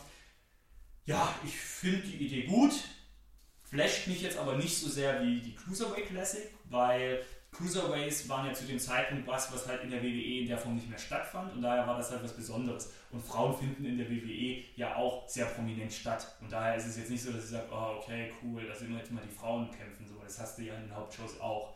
Da bin ich jetzt da noch etwas verhalten, was meine Euphorie angeht. Angucken werde ich es mir aber auf jeden Fall. Dann wurde noch eine zweite Show angekündigt, die ja jetzt sogar am 29.11. auf Sendung gehen wird auf dem WWE Network. Ich hoffe, ich spreche es richtig aus. Ich habe es bisher nur gelesen. Entweder 205 Live oder 205 Live. Ist eine Show, eine einstündige, die jede Woche rauskommen soll über die Cruiserweights, also reine Cruiserweight-Matches, wo die Division von den Cruiserweights halt einfach ein bisschen, naja, ihren Spotlight kriegt. Ich nehme mal an, das wird dann ähnlich wie Superstars oder Ma- Main Events sein, nur halt eben mit den Cruiserweights. Hat sich mir ehrlich gesagt deswegen nicht so ganz erschlossen, was die Sendung soll, weil ich finde, man hat es noch nicht mal hundertprozentig geschafft, bei Raw die Cruiserweights zu etablieren, dass man sagt, hey geil, juhu, die Cruiserweights kommen, das ist eine geile Sache für sich. Warum man dann die jetzt schon wieder ausdünnt und sagt, hey komm, wir lassen sie auch dort stattfinden, hat sich mir der Sinn noch nicht so ganz erschlossen. Äh, Mauro Ranallo und Corey Graves sollen das Ganze kommentieren. Hey, vielleicht sagen sie sich, ja okay, das findet nicht live statt, dann lassen wir sie da mal so richtig wieder abgehen, so wie mit den Cruiserweight Classics. Das kann ich mir vorstellen, könnte ein Grund sein, aber wie gesagt, ich weiß nicht, ob das unbedingt der Division gut tut. Gut, Stefan, wir haben ja vor kurzem ein bisschen über unseren Tellerrand geguckt und waren bei der WXW in Karlsruhe. Ist Zeit! Serial Killer! genau. Wir waren in Karlsruhe im Bürgersaal, bei Westside Extreme Wrestling. genau, zusammen mit äh, 158 anderen Leuten noch. Achso, ja, sehr schön. Ich wollte schon mal wissen, nee, das waren 160. Ja, okay, ja. Er hat gerechnet. So sieht Recherche aus. Vorbereitung. Man zieht zwei, äh, von 160 zwei ab. Sehr schön.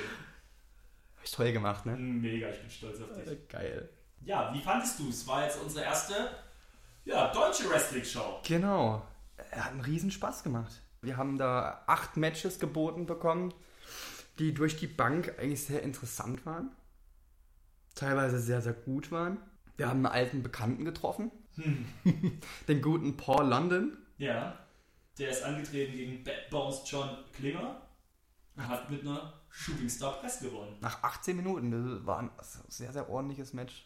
Ja, also ich muss sagen, ich habe auch wirklich Spaß gehabt. Wir saßen in der dritten Reihe. Das, gut, ich meine, schlechte Sitzplätze gab es da nicht. Du hast von allen Sitzplätzen halt wirklich direkt dran gesessen. Also wir konnten sogar Johann Simmons, den König der Catcher, Riechen. riechen. Also er hatte, ich weiß es nicht, woran es lag, aber er hat nicht besonders gut gerochen.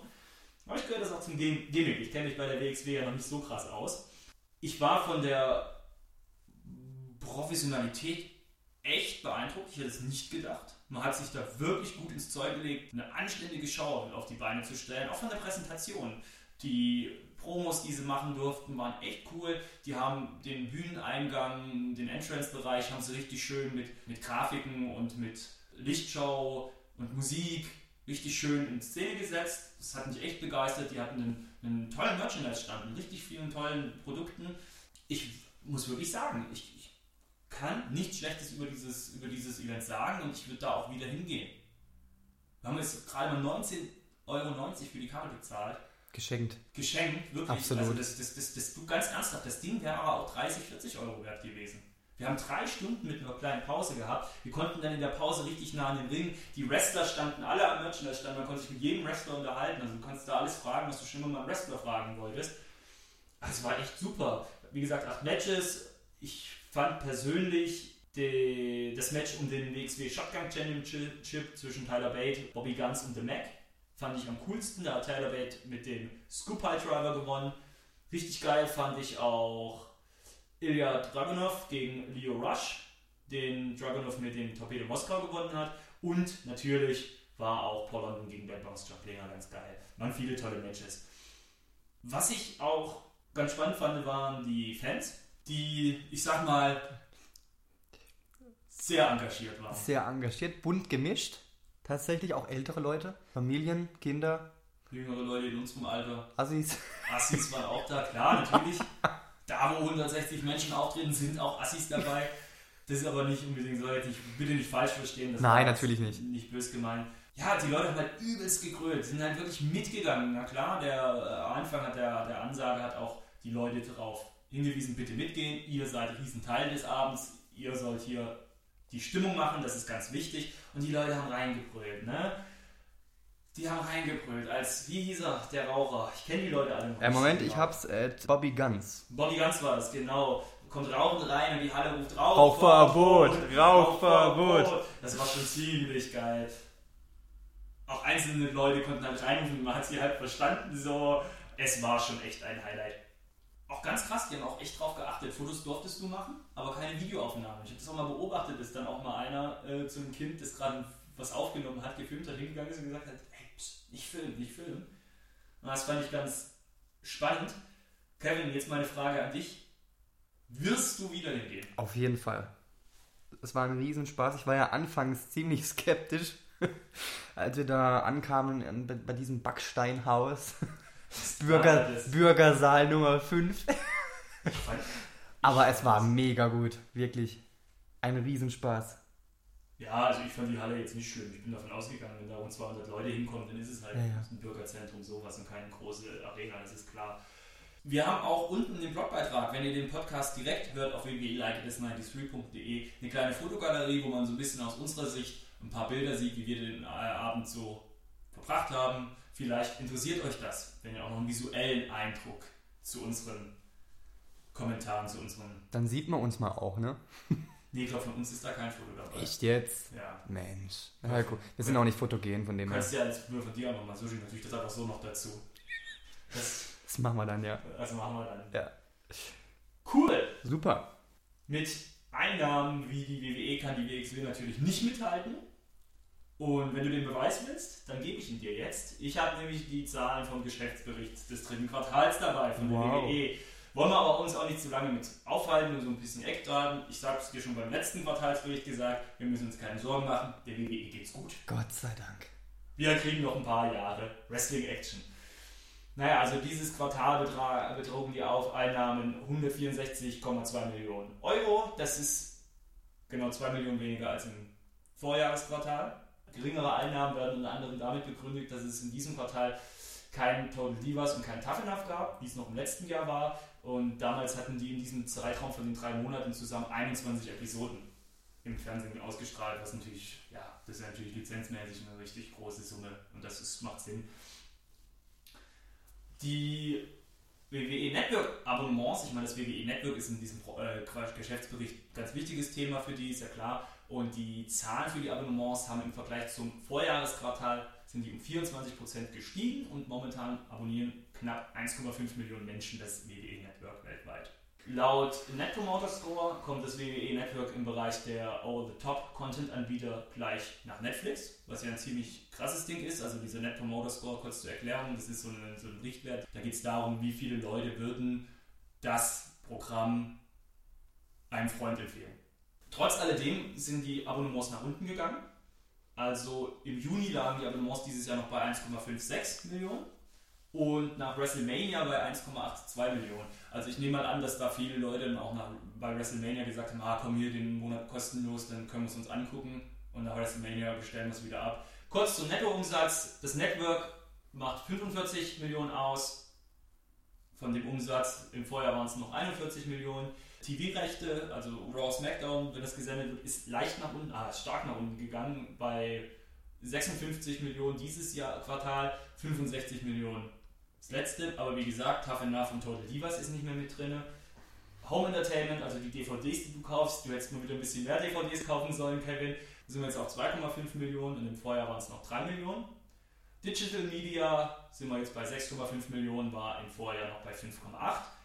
Live-Events sind sie auch wieder hochgegangen, sind wir bei 28,6 zu 26,1 Millionen. Lizenzen, also sowas wie zum Beispiel Lizenzen, die sie fürs Videospiel WWE 2K17 rausgegeben haben, sind sie von gefallen von 11,5 im Vorjahr auf 9 Millionen in diesem Jahr. Merchandise, das bei Veranstaltungen verkauft wurde, sind sie um 200.000 Dollar gestiegen auf 5,1 Millionen. Und der WWE Shop 1,5 Millionen gut gemacht, sind wir jetzt bei 7,5 Millionen. Die WWE Studios Filme sind auch gestiegen, da sind wir, also waren wir vorher bei 1,7, sind wir jetzt bei 2,5 Millionen US-Dollar und sonstiges ist bei 1,1 Millionen geblieben. Kurz im Vergleich noch, per Region Nordamerika sind die Umsätze geschrumpft, da sind wir jetzt bei 118,5 Millionen Einnahmen und das war im letzten Jahr noch bei 125,9 Einnahmen.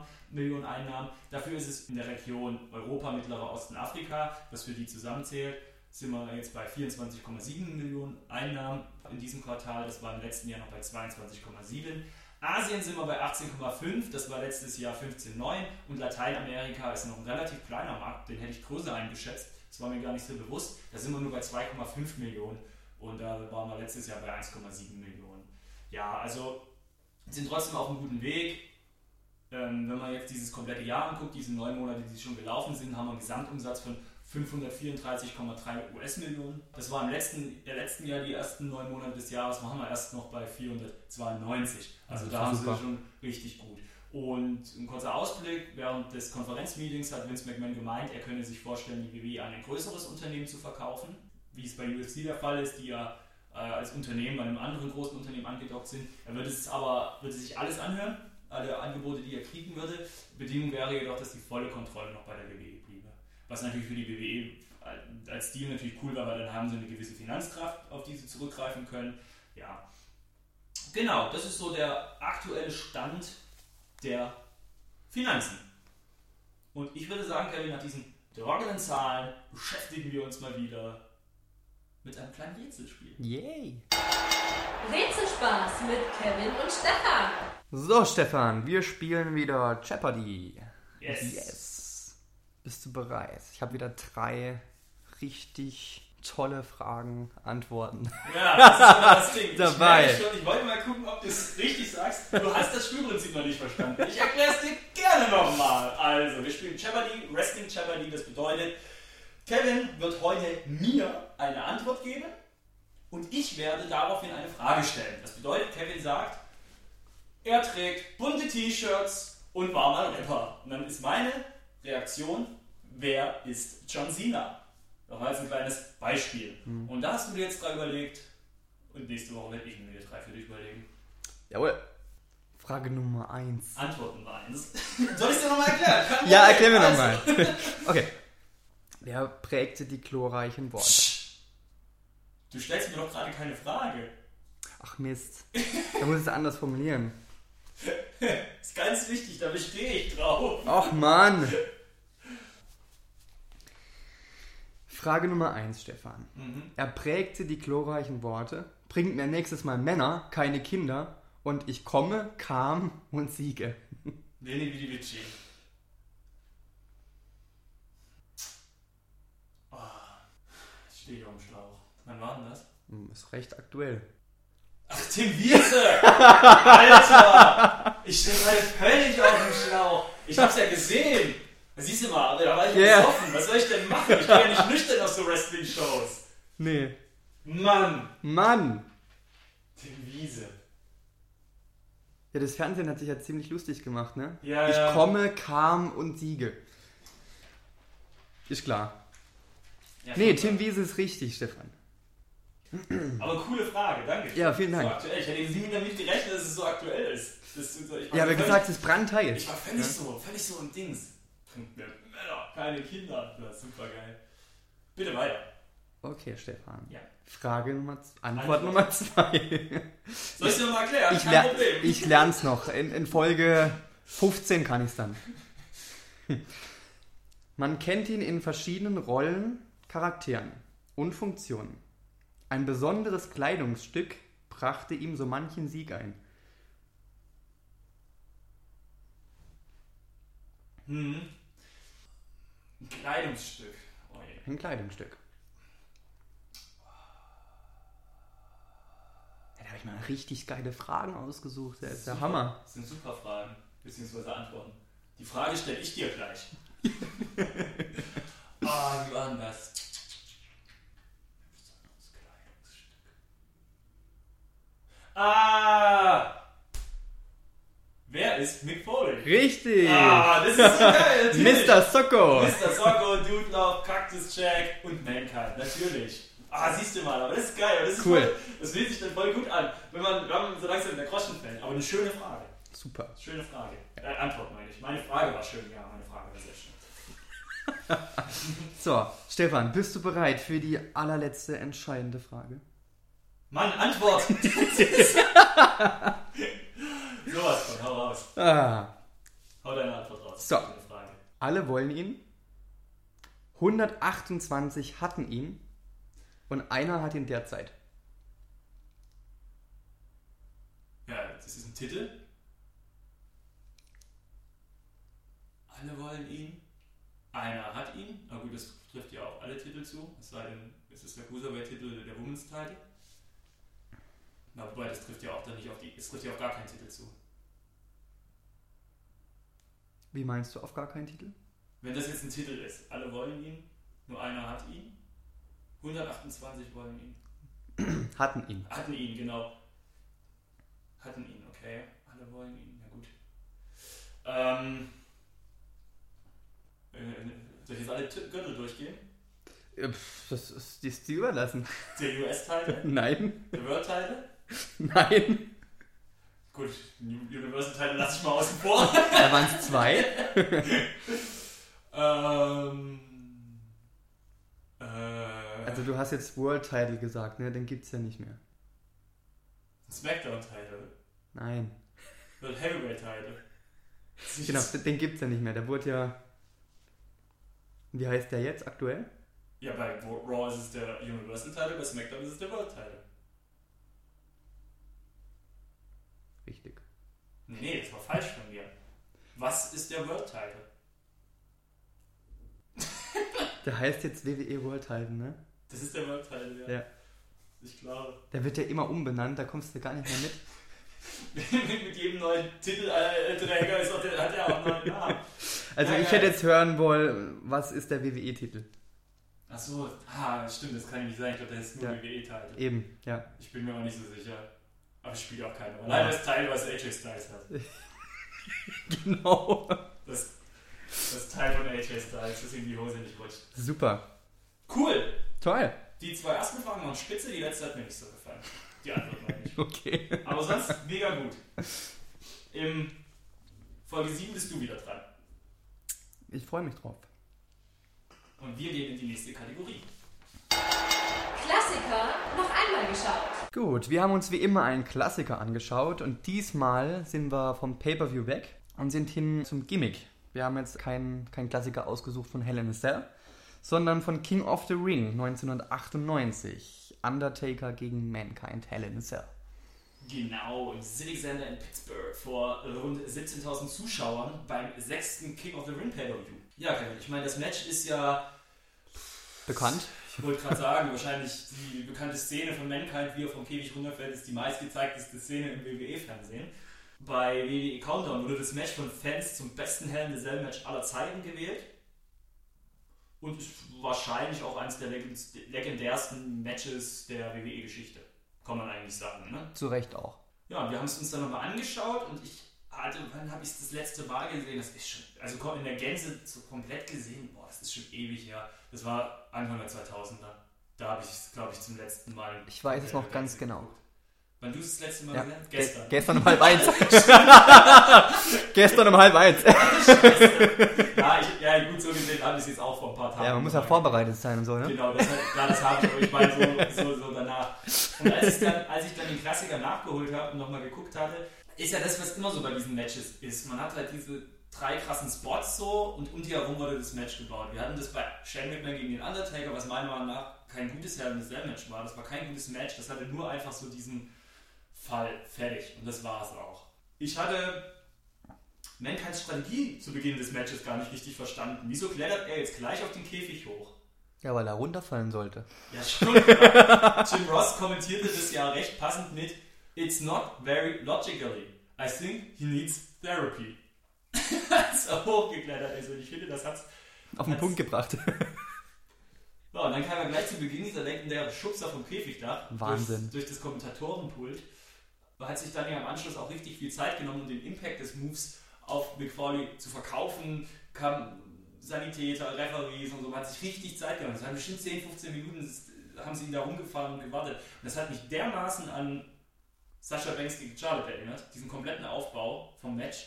Genau, Mick Foley wurde ja dann nicht abtransportiert, sondern er kam dann von seiner Trage wieder zurück, kletterte, warum auch nicht, nochmal aufs Dach Ja, it's very, it's not very logically. und wurde dann mit einem Chokeslam durchs Zellendach geschleudert in den Ring. Das war natürlich, Da ging's ab. Und dann ist es ja war dieser- Wahnsinn. Ja, und dann ist ja dieser Stuhl, der neben ihm lag, mit ihm runtergefallen. Genau. Und dabei hat er ihm ja, wurde ihm ja ein Zahn ausgeschlagen und der Zahn ist ja dann in Foleys Nase gelandet. Und dann gibt es ja dieses legendäre Bild, wo er so am Ringseil ähm, in der Ringecke Ja. äh, kauert und so Blut verschmiert Blut und- verschmiert lächelt und dann hängt Zahn. Ah. Also, ah, der Foley, das ist schon so einer. Terry Funk war auch noch dabei. Genau. Der hat dann auch noch auf die Mütze bekommen und Chokeslam hinterher. Gut, ich meine, der Undertaker, es klingt jetzt so, als ob Foley nur eingesteckt hat, also der Undertaker musste auch einiges noch einstecken. Ja. Aber alles in allem, was für ihn recht besinnlicher, ruhiger Ritt. Er war ja auch verletzt zu dem Zeitpunkt, Mhm. daher musste man ihn ein bisschen schonen. Hm. Also, Das stimmt, der hat eigentlich recht wenig einstecken müssen. Piledriver auf dem Stuhl hat er mal abbekommen, ein Leg Drop, DDT. und dann kam ja noch so der letzte große Spot in dem Match, der Reißzweckeneinsatz. Yeah. Äh, McFarley ist mit einem Chokeslam auf die Reißzwecken katapultiert worden und dann war es eigentlich auch relativ vorbei. Genau, nach Mhm. dem Tombstone. Genau, und die Fans fand ich ein bisschen fies, haben immer nur Undertaker, Undertaker gerufen und ich, und ich finde einfach, dass Mick Foley da halt einfach sich dermaßen kaputt gemacht hat. Wurde halt in diese drei großen Bumps halt vom Käfigdach, durchs Käfigdach, Reißzwecken und die drei herum wurde das Match halt aufgebaut. Witzigerweise habe ich das meiner Freundin letztens gezeigt, den Ausschnitt, wo Mick Foley vom Käfigdach runterfällt und, und durch das Ding durch. Und sie hat so vom Gefühl her gesagt, das ist schon krass so, aber sie hat ein sehr beklemmendes Gefühl, als sie das gesehen hat. Und der Unterschied nämlich zu der Geschichte mit Shane McMahon, der von sich aus nämlich mit dem Ellbogen voraus auf den Dings gefallen ist, das findet sie nicht so krass. Aber das fand sie sehr beklemmend, weil eben von einem anderen Menschen runtergeschmissen Mhm. wurde. Und ich glaube schon, dass das auch, ja, dass das halt auch wirklich für Außenstehende so wirken könnte, dass das echt etwas krass ist. Mir, tut, mir hat ehrlich gesagt Mankind auch echt ein bisschen leid getan. So, so die, die, oder nicht Mankind, die Person Mick Foley hat mir ein bisschen leid getan, weil er offensichtlich da steckte der Zahn im, in der Nase und so und macht sich halt wirklich völlig fertig. Die Fans jubeln nicht für ihn. Ich weiß es nicht, irgendwie, ob es das wert war. Ja, ist trotzdem eine Legende geworden, ne? Dadurch. Darf jetzt doch arbeiten, ja. Darf jetzt arbeiten, ja. Aber das Match an sich, War super. ja, Ja. Natürlich sehr, sehr übertrieben hart, die, die Spots, aber war halt die Zeit damals, ne? Ich glaube, heute wird man so nicht mehr machen. nee. Tja, Kevin, Super. dann schauen wir mal, was wir nächste Ausgabe gucken. Survivor Series steht an. Da findet sich doch bestimmt ein richtig geiler Klassiker. Auf jeden Fall. In diesem Sinne würde ich vorschlagen, wir ziehen weiter in die nächste Kategorie. Im Gespräch mit. Gut, das war der Klassiker. Jetzt gehen wir weiter zu unseren Gästen, muss man heute sagen. Ne? Wir haben nicht einen Gast, sondern sehr viele. Stefan, du warst ja auf der Tour, Frankfurt und München, hast da einige Leute interviewt. Genau, wir sind eigentlich frisch zurück, ne? Gestern zurückgekommen, erst aus München. Und bevor wir jetzt die Einspieler reinbringen, gut 10 Minuten, ich habe ein paar Leute nach, vor, während der Shows befragt, wie sie die Show fanden, ob es ihre ersten sind, wie sie Tim Wiese fanden und sowas. Ich habe auch, ich würde auch gerne noch davor vielleicht noch ein, zwei Eindrücke, die ich hatte von den WWE-Shows in München und Frankfurt, von mir geben. Denn es waren ja schon besondere Shows, gerade weil Tim Wiese vor Ort war. In Frankfurt ist er zwar da gewesen, hat aber kein Match, aber hat eine Promo gegeben.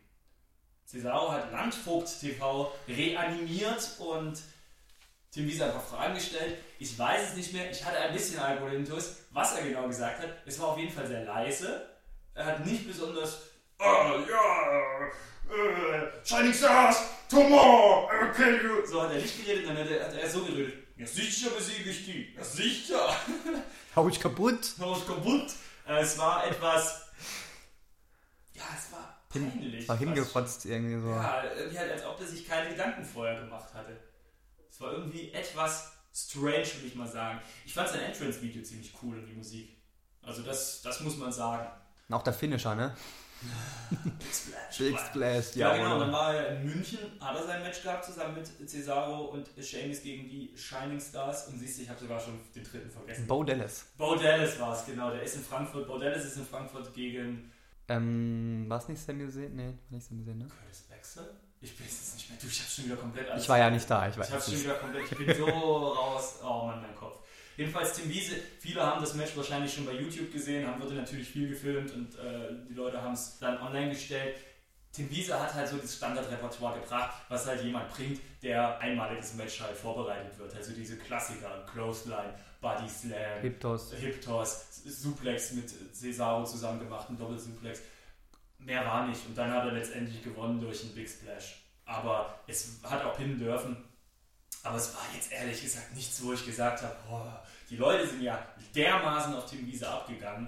Die ganze Zeit Wiese, Wiese, Wiese. Auch noch während anderen Matches wurde Wiese gerufen und sowas. Also die haben ihn schon recht gut angenommen.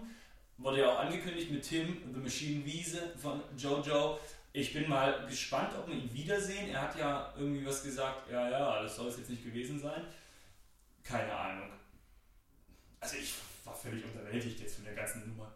Muss ich dir ganz ehrlich sagen. Okay, Die Presse ist ja abgegangen wie Sau. absolut, ja.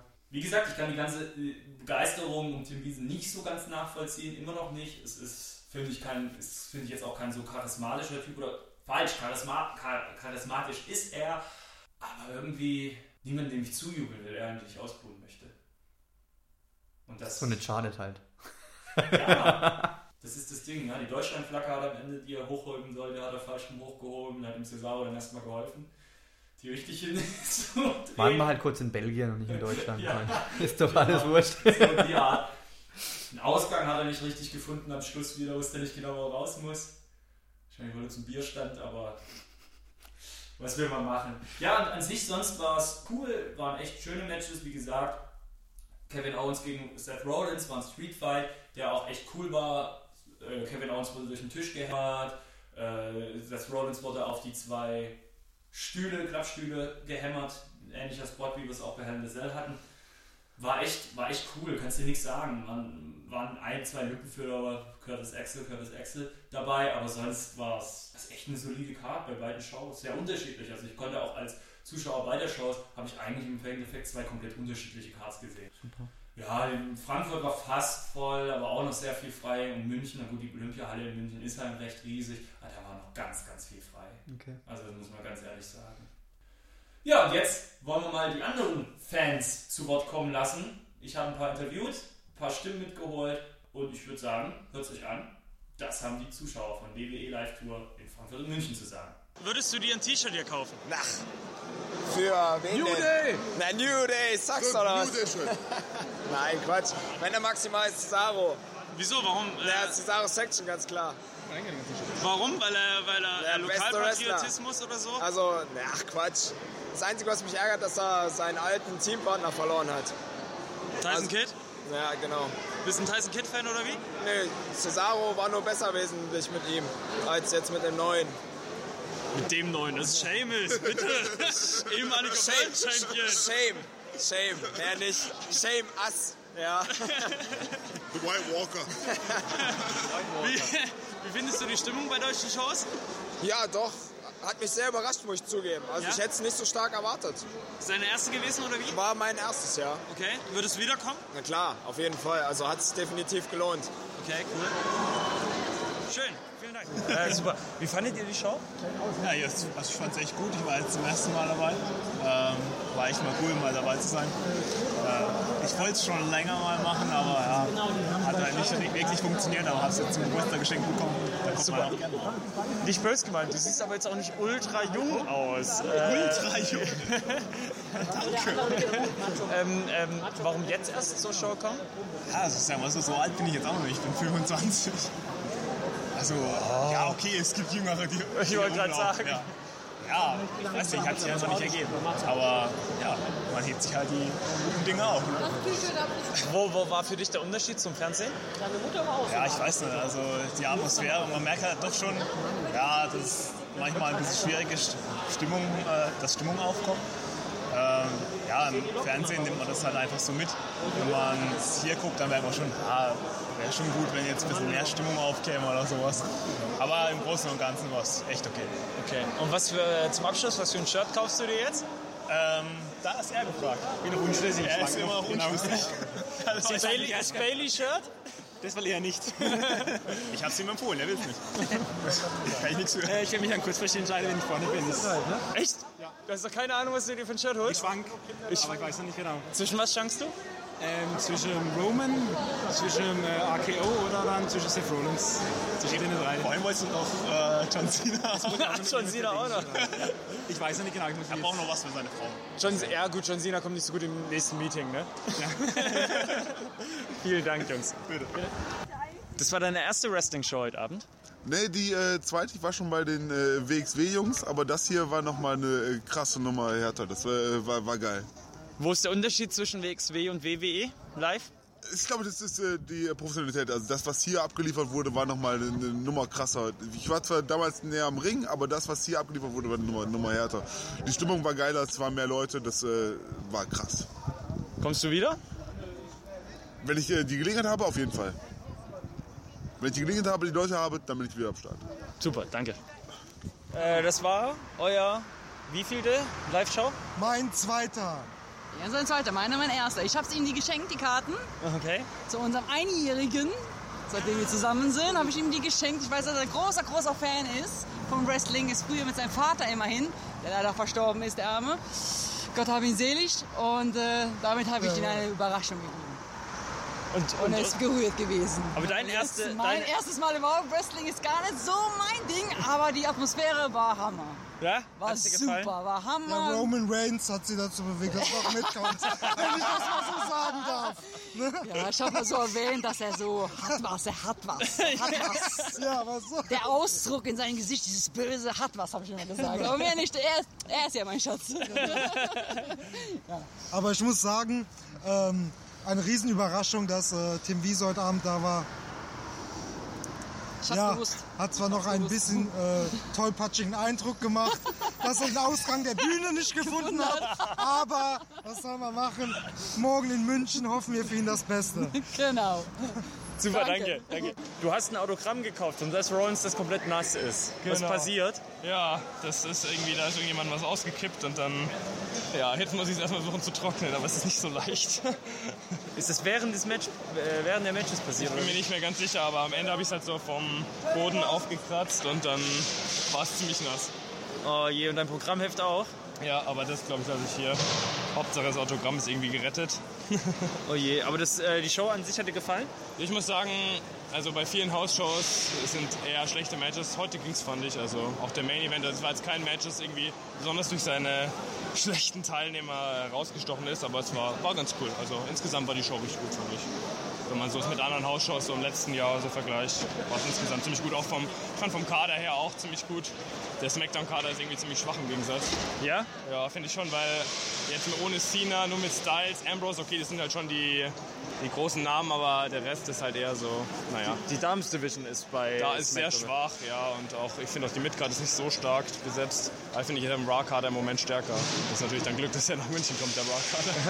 Bist du im Februar wieder am Start? ja, ja, da bin ich in Regensburg. Ah, ich auch. Ja, genau, weil das das nächste ist von München aus. Aber ja, genau, und es ist auch ein Samstag, das passt ganz gut. Perfekt. Ja, vielen Dank. Dankeschön. Schön, gerne. Uh, go. What was your favorite match tonight? Uh, I think the main event was great uh, because the because of the stipulation, Mm-hmm. the street fight between Rollins and uh, Owens. But uh, generally, the card was uh, great uh, because I have been uh, for maybe eight shows uh, right in Germany for house shows, but this maybe uh, was the best for me. Okay. Maybe. So, uh, do you go to Germany? Do you prefer to go to Germany for this show? Yeah, yeah, because shows, uh, because uh, we in the Czech Republic uh, don't have a show. The last show we had uh, was uh, in uh, 2009, Oh, and it was a very crappy show. So uh, we are going to to Germany for to, twice uh, for two shows a year. Okay, okay. So you're next year in February. Yeah, you're here Nuremberg. too? Nuremberg. Okay. Yeah. Ah, Nürnberg. Okay. yeah. Yeah. yeah, I'm in Ravensburg. So. yeah, yeah. It, uh, uh, the Nuremberg is uh, very very near to uh, Prague. Okay. Uh, be- because I live in Prague. And okay, great. Thank you very much. Yeah. Okay, also, Äh, wo saßt ihr denn? Hey, hi, ich bin Mosi. Wir waren auf äh, K612, relativ weit weg, aber es hat so gerockt, es war ziemlich geil. Wir haben Tim Wiese gesehen. Tim Wiese war der Ultrahammer und mit Cesaro und Sheamus und die haben gerockt ohne Ende. Die bringen es einfach. Ga- Ganz einfach, man kann gar nicht mehr sagen, als dass sie äh, die Party gerockt haben. Vielen lieben Dank an Olympiapark, die haben es gerockt. Danke, ciao. Mann. Was ich bisher gemerkt habe, ist, dass es, wenn man so live guckt, als im Fernsehen, im Fernsehen wird ja immer direkt gecuttet und hier hört man das trotzdem, obwohl man so weit weg sitzt, richtig laut, wie die geschlagen werden und es wirkt auch echter, als wenn es die ganze Zeit halt die Kamera gewechselt wird. Und ich finde, obwohl bis jetzt eigentlich alle, für die ich war, verloren hatten, fand ich es gut, dass ich dachte zuerst, das äh, Roster war zum Beispiel äh, irgendwie zwölf Leute, aber jetzt kamen die ganze Zeit äh, speziellen Leute, wie zum Beispiel äh, Neville, Cesaro, Tim Wiese, Bailey. Da haben wir uns auch zuerst äh, gedacht, so, hä, warum kommt Bailey nicht? Und dann kam Bailey und dann war ich, war ich ganz froh. Und ich fand es auch gut, dass Emma als Referee da kommt. Find, findest du es schade, dass du Tim Wiese heute nicht siehst? Äh, in Action? Ich habe es schon vor einer Woche, als es angekündigt wurde oder so, habe ich schon gedacht, ist doof, aber ich bin froh, weil er wurde ja nicht angekündigt, dass er dann doch gekommen ist. Und ja, ich fand es lustig, dass äh, Cesaro mit dem Eintracht Frankfurt T-Shirt gekommen ist. Aber Tim Wiese muss sich halt seine Zeit nehmen. Dann hat München halt den Spaß. Cool. Auf jeden Fall richtig geil bisher. Also ich freue mich auch noch auf Seth Rollins, dass der dann auch noch mal rauskommt. Ich fand dieses Roman Reigns Match bisher am geilsten, glaube ich. Äh, ja, ist auf jeden Fall, also hat er jetzt auch schon gesagt eigentlich, wirklich cool ist auch mal live zu sehen. Es ist jetzt auch das erste Mal heute, dass wir das live sehen. Ähm, und dann auch, also vieles wirkt schon, hat er jetzt auch schon gesagt, vieles wirkt schon auch sehr, sag mal, authent viel authentischer, wenn man wirklich live dabei sitzt und es nicht nur an seinem Fernseher hat. Und Enzo und Cass waren geil am Anfang und New Day, das war so, ich glaube, auch meine Highlights bisher. Kommst du wieder? Vermutlich, ja. Ich glaube schon. Also wenn es wieder nach Frankfurt kommt, dann denke ich, dahin ist auch wahrscheinlich nicht mehr so viel Schulstress und sowas. mehr Geld, bessere Plätze, dann auf jeden Fall, ja. Cool. Cesaro Section. Beste. Leider viel zu früh angefangen. Okay. Ich habe mich sehr auf Cesaro gefreut, auf Rusev. Und das war's. Und auf alle noch. Unsere Golden Truths. Ärgerst du dich, dass du Tim Wiese heute Abend nicht siehst? Ich ärgere mich, dass er nur morgen in München ist und nicht heute hier. Gut. Ich sehe ihn morgen ja in Ich- München. Du bist da? Ja. Ich hätte gedacht, dass er auf jeden Fall wenigstens so einen Showkampf oder irgendwas macht. Oder wenigstens mal so als kleine Disqualifikation reinkommt.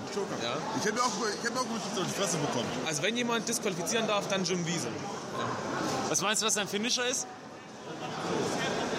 Die, die, die Bankpresse. wenn, wenn, wenn die Handheld von oben auf, aufs- auf, auf, auf den Kehlkopf fällt. Hat dir die Show gefallen? So? Ja. Sehr viele, sehr schöne weibliche Wrestlerinnen, um auch äh, die Geschlechter gleichzusetzen. Um das gleich zu setzen, auch die männlichen Wrestler waren sehr hübsch. Ja, und Cesaros Hintern ist äh, sehr wunderschön. Sehr schön, sehr schön. Also, man kann nicht nur weibliche Hintern loben, man muss auch männliche Hintern loben. Super, Dankeschön. So, das waren die Stimmen aus Frankfurt und München von den WWE-Fans vor Ort. Stefan, du bist jetzt wieder zu Hause. Ich darf nächste Woche los nach Oberhausen und Berlin und ich kann dir sagen, ich bin schon so heiß seit Monaten. Freue mich da richtig drauf und es wird wieder mega werden, bin mir sicher. Darf ich dir 30 Euro mitgeben und du holst mir noch mal ein T-Shirt? Selbstverständlich. Ich bringe dir auch fünf T-Shirts mit, wenn du das möchtest. Nee, so viel müssen es nicht sein. Ja, ich habe ja Großes vor dieses Jahr. Du willst dir den Gürtel holen, den Ich, 400 Euro Gürtel. ich möchte mir den Titel holen und bestimmt noch drei, vier Shirts auf jeden Fall, ja. Du willst dir wirklich den Titel haben, definitiv. ja, auf jeden ich Fall. Feier's, ich feier's, den musst du da auch. Ich habe mir ja auf meiner ersten Tour in, Gott, wo war es denn? In Stuttgart war es damals, diesen äh, Titel geholt für 30 Euro, dieses Plastikteil für Kinder. In meiner Euphorie. und ich möchte jetzt den, den Gescheiten einfach haben. Das ist, Ich habe mir 2010 in Stuttgart im Müllermarkt den EasyW-Gürtel geholt. Geiler Scheiß. Und nee, da bin ich echt heiß drauf. du wirst ja wahrscheinlich dann auch Ende November, wenn die Folge 7 kommt, auch noch mal ganz kurz drauf eingehen und uns Auf jeden Fall, von natürlich. deinen Eindrücken Natürlich, berichten, klar. wenn irgendwas Tolles gewesen wäre. Ja, bestimmt gibt's was Tolles. Cool. Freuen wir uns drauf. Also Ja. ich, du warst schon. Ich freue mich jetzt äh, auf Regensburg. Auf Regensburg, auf Regensburg, Auf ne? Regensburg. Ich sag, das muss man dazu sagen. Ich habe in, in den Interviews mit den Fans einmal auf Ravensburg gesagt. Ich meinte natürlich Regensburg. Das ist mein Fehler gewesen.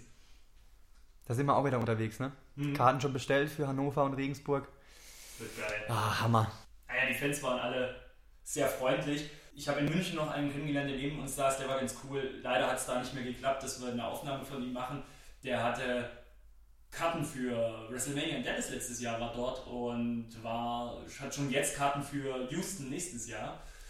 Schon krass, hat gesagt, das ist halt seine Leidenschaft und das, da reist er hin. Und ich habe dann mal gefragt, er meinte, er hätte 600 Dollar bezahlt für die Karte in Dallas, saß im Endeffekt an der gleichen Stelle wie wir in München, so von der Entfernung.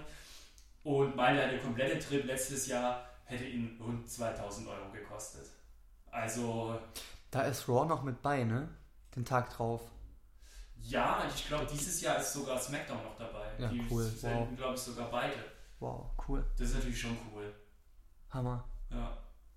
Aber wie gesagt, coole Leute, das mag ich wirklich bei diesen Live-Shows, dass man die Leute trifft und dass die halt alle irgendwie so nett und so bekloppt sind und, und auch, wie gesagt, man so die unterschiedlichsten Leute. Ne? Man hat es ja auch jetzt gerade gehört, da sind Leute dabei gewesen aus, aus Tschechien, da sind Leute dabei gewesen, die jetzt noch recht jung sind, noch Schule, Schüler sind und, und, und das erste Mal da waren und das ist total cool. Also das feiere ich. Alle Menschen, Pärchen, Familien, Kinder, alles dabei gewesen. Und wir, Kevin, verlassen jetzt die gute Stimmung und gehen in die Kategorie Shop. Empfehlungen für die nächste Shopping-Tour. Genau, Stefan, wir machen weiter mit unserem Shop und diesmal haben wir keine DVD am Start. Und Des, auch, deswegen sind ja die Geschäftszahlen im Bereich Home Media nach unten gegangen, Home Entertainment. Wobei ich sagen muss, ich habe mir letztens Extreme Rules und Payback gekauft, gell? Also von dem her, an mir lag's nichts. Ja? Nein, wir schauen heute auf WWE 2K17. Ja. Ja. Neues Videospiel, ne? Neues, neues Videospiel. In Anführungsstrichen. In Anführungsstrichen. Ja, man muss dazu sagen, äh, ich habe es mir für die PS4 geholt und für die Xbox 360. Ja, ich bin so ein bisschen außer Konkurrenz. Ne? Ich kann es jetzt nicht ganz so gut beurteilen, weil auf der 360, klar, wird nicht mehr so viel gemacht. Es, fehlt, es fehlen Modi bei dir, ne? Ja, eigentlich, eigentlich alles. Du kannst einen Wrestler kreieren. Ja. Aber sonst gibt es für dich dann nur den Universe-Modus. Genau, den Universe-Modus, genau. Kein Karrieremodus, kein. Was gab es denn noch früher alles? Ja, da kommen wir nämlich schon an den ersten Punkt. Früher Ja, ja. es den Showcase-Modus und den gibt es aber jetzt insgesamt nicht mehr. Der wurde komplett gestrichen. Ja, genau. Klar, du sagst es selber, du spielst auf der Last-Gen-Konsole, das ist logisch, dass das dann nicht vergleichbar ist mit dem, was ich jetzt spiele, aber dein Eindruck zum Vorgängerjahr? Ähm, würde ich sagen, vieles beim Gleichen. Was ich aber auch nicht schlimm finde. Mhm. Äh, wir, wir unterliegen ja so ein bisschen dem, dem FIFA-Phänomen jedes Jahr, weil jedes Jahr irgendwie das gleiche Spiel auf den Markt kommt und man kauft es halt trotzdem, weil man sich freut auf die neuen Wrestler, die da dabei sind und man kauft sich halt immer trotzdem. Man weiß, was man kriegt. Aber ich finde. Gleich eine Abklatsch, aber man hat trotzdem Spaß dran jedes Jahr. Also ich zumindest. Ja, aus Mangel an Alternativen komme ich auch nicht drum herum, mir das zu holen, das ist klar, aber es ist halt einfach schon teilweise wirklich eine Frechheit. Ich finde jetzt auch, dass man den Showcase streicht, fände ich okay, wenn man sagt, hey, dafür gibt es Alternativen oder wir machen das jetzt so. Aber ich fand den Showcase-Modus eigentlich eine ganz, ganz nette Angelegenheit, weil das ist ja wie bei einem, weiß ich, Battlefield-Shooter für mich gewesen. Du spielst zwar online alles Multiplayer, aber die fünf Stunden, die nimmst du noch mit, die Kampagne, da kommst du ein bisschen rein, hast du ein bisschen die Welt kennengelernt und so. Und es war auch immer, für mich waren die Showcases auch immer ein schöner Grund im Season Pass zum Spiel mal wieder zurückzukehren. Wenn ein neuer Showcase-Modus da ist, ah okay, cool, und den gleich verbunden mit den Wrestlern, die man downloaden konnte, da wurden die Wrestler auch vorgestellt, was ja auch eine coole Sache ist, dass du im Showcase-Modus die Wrestler halt vorstellst, die du downloaden kannst. Aber das haben sie halt alles rausgestrichen und naja, fangen wir vorne an. Ich finde, die Wrestler sehen teilweise richtig scheiße aus wenn die bei Charlotte nicht vorne auf ihr Top Woo draufgeschrieben hätten, hätte ich nicht erkannt, dass das Charlotte ist. Richtig schlimm. Und gerade bei den Damen, die Haare sehen halt echt aus. Die Diven haben sie sich wirklich keine Mühe gegeben. Klar, dann hast du so Wrestler wie Goldberg oder Brock Lesnar oder Triple H, die sehen halt fantastisch aus. Aber, aber das ist, die sollen alle gut aussehen, nicht nur, nicht nur ein Wrestler. Das Gameplay ist jetzt immer noch ein bisschen, finde ich, noch ein Stück näher an der Simulation dran. Das, das, das finde ich ganz cool. Du hast ja zum Beispiel bei Triple Threat Matchen diese Re Regenerationsphase, wo der Wrestler halt rausrollt sich und draußen wartet und das so mit dem Minispiel verbunden ist. Das finde ich ganz cool, weil dadurch wird es halt, wie gesagt, noch ein bisschen simulationslastiger und weniger Arcade-spielmäßig, wie es die letzten Jahre noch waren. Die haben ja das Promo-System neu eingeführt. Hast du das? Das ist ein Promo-System? dass man, du hast ja gesagt, du hast keinen Meine Karrieremodus. In Meine Karrieremodus gibt es die Möglichkeit, Promos zu machen, dass man mit seinem Wrestler praktisch am Mikrofon Nein. gegen andere Leute antritt. Nein, das- das ist, ist eine ganz, finde ich, eine ganz nette Idee. Ich finde auch, dass das der richtige Schritt ist, sowas mit reinzubringen, aber nach einer halben Promo macht das halt leider schon keinen Spaß mehr. Okay. Das ist halt das, ist halt das Problem. Das wirkt eher ein bisschen aufgesetzt, aber bitte nicht jetzt sagen, ah, es hat nicht funktioniert, wir machen es nächstes Jahr nicht mehr. Bitte da dranbleiben und das bitte ausbauen. Das wäre mir, wär mir ganz recht. Jetzt ist natürlich der Roster-Split dazwischen gekommen. Ich finde, dass das Spiel überhaupt nicht auf dem aktuellen Stand ist, was Roster angeht. Die Usos sind noch alt, Frauen werden von den Kommentatoren noch Diven genannt, obwohl der Women's Title schon drin ist. Der Brand Split findet ja gar keinerlei Berücksichtigung. Gut, das kannst du dir durch den Modus selber einstellen, alles. Also im, im Universumsmodus haben sie es gemacht. Aber die neuen Gürtel sind nicht mit dabei, zum Teil. Mhm. Das, das ist nervig. Hab mal was gelesen, ich weiß nicht, ob das stimmt. Alles, was nach WrestleMania kommt, wird nicht mehr berücksichtigt. Aber- also kann, kann, kann nicht mehr ins, ins Spiel Nee, irgendwie stimmt eingefügt werden. Das stimmt nicht? Nee, nee, okay. das ist Quatsch. Das ist, Okay. Klar gibt es Deadlines, gerade jetzt, was ich, äh, was ich jetzt bemängelt habe mit den Kommentatoren, dass die da jetzt Steven sagen, klar, das haben sie irgendwann mal aufgenommen, vor dem Wechsel zu Women's Division. Aber ich finde halt einfach, das, das geht halt nicht. Das macht halt viel von der Immersion kaputt.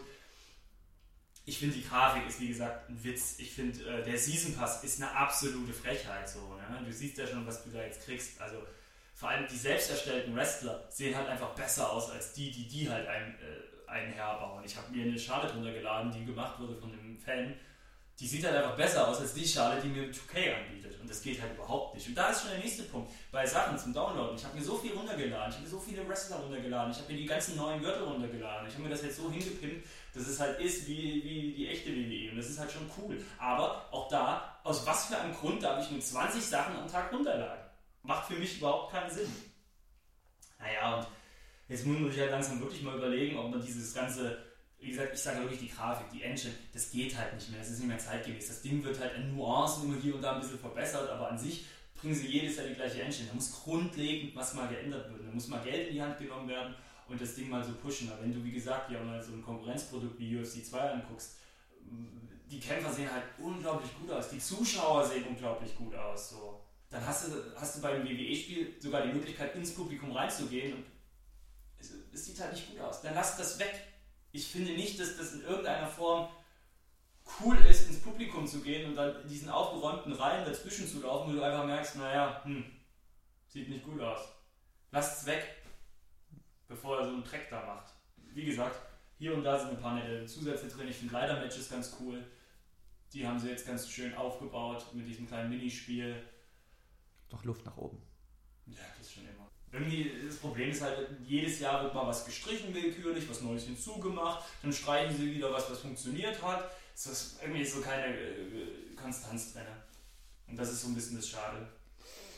Wäre gespannt. Eigentlich müsste man sagen, ja, WWE 2K18 wird boykottiert so aus Prinzip, aber man macht es ja eh nicht. Man will es ja spielen. Man will ja wieder, man will ja wieder neue, neue, neuen Wrestling-Game haben. Das ist ja das Blöde. Das wissen die ja auch. Das ist ja immer so ein Beschiss so. Dann guckst du so einen super geilen Trailer, dieser Downtown-Trailer. Der war super, ja. Ja, und dann denkst du, ja geil, das wird richtig geil, boah, fett. Und dann machst du das Spiel rein hat überhaupt nichts mit dem Trailer zu tun. Das heißt ja nicht, dass das jetzt so eine Dings sein soll, aber hey, warum denn nicht mal was komplett ausgeflipptes reinmachen? So, auch von den Menüs und so alles in diese Richtung dann gehen, dass man das einfach so ein bisschen abgefuckt macht, Suplex City oder den Showcase-Modus. Dann lass doch mal so eine richtige abgefuckte Geschichte, so Downtown-mäßig spielen. So in abgefuckten Hallen oder sonst was irgendwie. Weißt du, eine Story. Ja. Aber gut, ich finde, wie gesagt, das, das nervt mich. Da ist keine Kreativität irgendwie dahinter bei diesem Spiel. Es wird einfach alles nur noch hingeklatscht. Das ist schade. Du nächstes Jahr dann mit, neuem, mit neuer Konsole. Dann. Wahrscheinlich. Sobald meine 360 den Geist aufgibt, gibt's was Neues. Oh, Microsoft Qualitätsprodukte, das gibt den Geist nie auf. Du wirst lachen, meine erste ist mir relativ äh, zügig kaputt gegangen. Ging ja vielen so, ne? Ja, ja. Hast du so einen Ring of Death gehabt? Ja, ja, genau, so rot, ja. Äh, ja, ja, ja. Witzig, ja, das da haben sie ja echt. Das so albern, ey. Das, ist, das ging so vielen. Ich habe auch einen Kumpel, das ist passiert, ja? äh, reihenweise. Aber die zweite läuft jetzt seit ja, fünf, fünf, Jahren bestimmt schon. Ja, ich glaube, die haben dann nochmal in der neuen, also noch ein bisschen was Ja. äh, ausgebaut. Ja. Äh, Ja. ja, cool. Kevin? Gehen wir Super. ins Finale? Genau, wir gehen ins Finale. Jetzt wird's unbequem, denn Wrestling-Fans stellen sich unangenehme Fragen. Zum Abschluss haben wir uns wieder einer unangenehmen Frage gestellt. Und die lautet heute: War es euch schon einmal peinlich, Wrestling-Fan zu sein?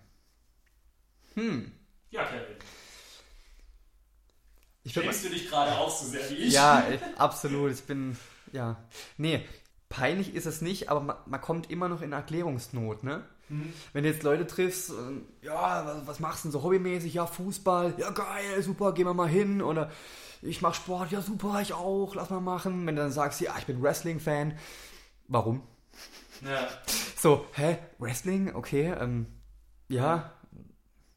Wa- Warum guckst du das? Wann, hä? Gibt es da konkrete Beispiele? Das ist immer ganz spannend da.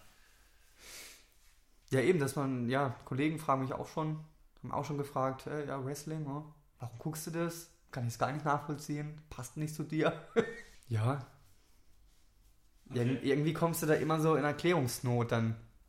Es gibt selten Leute, die dann sagen, boah, geil, ja, äh, kannst du mir mal ein bisschen was erklären? Wie, wie läuft denn das ab? Und kann man Ja. da mal hin zu den Shows? Und Aber ist dir das peinlich? Also ist es dir peinlich? Äh, nee, peinlich ist es mir absolut nicht, nee.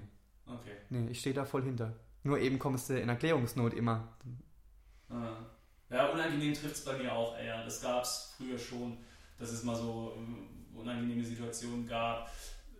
Zurzeit ist es voll geil. Das wird auch, bin ich auch voll entspannt mit um. Jeder, der das hören will, ich bin es ja keiner auf die Nase. Man hat ja auch Also ich habe jetzt auch noch so drumherum so viele andere Sachen, so gerade auch durch den Blog und so sieht man ja, dass da die Interessen mannigfaltig sind und man da so viele andere Sachen auch sagen kann. Und ich bin da wirklich, also null peinlich, wenn ich sage, ja hier, man ist ja auch mittlerweile, äh, man ist ja fertig mit, mit, mit Studium und Ausbildung und allem, man ist mitten im Job und so. Was soll mir denn jetzt noch peinlich sein? Man steht ja mitten im Leben und man hat ja im Endeffekt bewiesen, dass man nicht der letzte Double ist und deswegen würde ich, mir da, würde ich mir da auch gar keine Sorgen machen. Es gab mal auf, ich kann nicht nur erinnern, in der 8. Klasse, das war im Ethikunterricht, oh Gott. Da hatte ich mal, da hatte ich, das ist so unangenehm gewesen, da hatte ich so eine Mitschülerin, die hat mich immer verarscht. Die ich immer verarscht, weil ich Wrestling geguckt habe damals. Das fand ich voll unangenehm. Die hat da irgendwie so, so im Unterricht mal irgendwas gesagt. Oh, der Wrestler! Hat er irgendwie, hat irgendwie gesagt während ich da, weil ich mich da gemeldet hatte, zu Wort gemeldet hatte. Und dann hat die Ethiklehrerin das irgendwie aufgeschnappt und hat gefragt, was machen die denn? Ja, und dann kam es irgendwie nach unsere Ethiklehrerin mit einer flammende Rede gegen Wrestling und alles war Quatsch und, und so ein Scheiß und alles gefährlich und das musst du mal verbieten lassen gehalten. Aber die Lehrerin war eh so eine richtige, ah, ich könnte äh, den kann man in den Arsch drehen. Die war auch Vertrauenslehrerin damals. Und ich habe mich bis heute gefragt, warum so intolerant wie die war, allem gegenüber. Wir hatten mal so eine Phase, da wurde unsere, unsere, unsere Schule von äh, Sprühern eingenommen so und die haben, äh, haben Sachen irgendwo hingemacht. Und da hat sie auch mal die Rede gehalten und dann gesagt, oh die, wenn man sich da mal einschnappt und den mal richtig ausquetscht, dann würde die alle verraten. Hat er voll so diese, so diese Selbstjustiz, diese Lynchjustiz gefordert. Und ich denke mir, du Kuh, Mann, du bist Vertrauenslehrerin. Vielleicht ist ein Schüler dabei, der Ärger hat und der Ansprechpartner braucht deswegen. Und wird ja kein Mensch zu dir kommen, du dumme Kuh, du. So, ja, also Wrestling ist mir nie peinlich. Nee, mir auch nicht. Kurzen Exkurs jetzt noch gehabt. ja, warum auch? Nee, ist ja auch das Geilste der Welt. Muss man auch mal sagen. Es gibt schon so, also im Wrestling, in den Shows manchmal schon so Sachen, wo ich mir denke, oh Leute, echt? Jetzt irgendwelche komischen Geschichten sind oder irgendwas so. Was weiß ich, mal Abtreibungsgeschichte oder irgendwas. Oder, Von Lita, ne, damals, äh, mit, mit Kane und, und Snitsky da. Und, und, und ähm, oder Dings eine Hand geboren kriegt. Also, das sind so. Es war äh, Young. Äh, Young, genau, Mark Henry, gell? Ja. Ja, so ja. ein Bullshit. Das ist ein, Alter, das ist schon peinlich. Und das ist auch peinlich, wenn Leute fragen, ja, was guckst du da? Und dann, ja, hier sowas. Das ist schon, also ich habe immer so ein bisschen so das Gefühl, wenn die, wenn die WWE oder wenn Wrestling an sich so ein bisschen so, so meine Intelligenz beleidigt. So.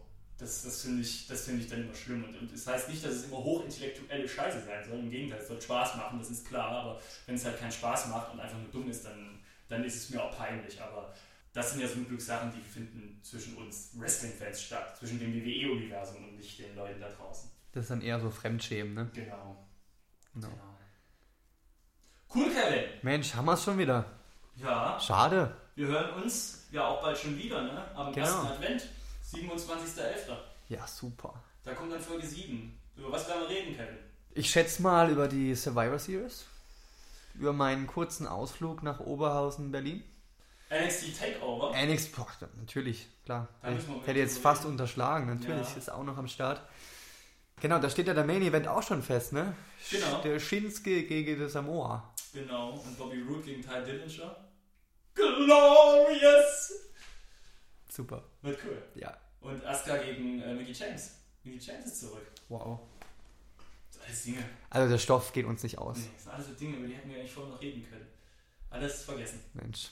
Was willst du machen? In diesem Sinne, wollen wir uns verabschieden? Machen wir. Es war mir wie immer eine Freude und Ehre. Mir auch. Wir hören uns in vier Wochen wieder. Tschüss, bis dann.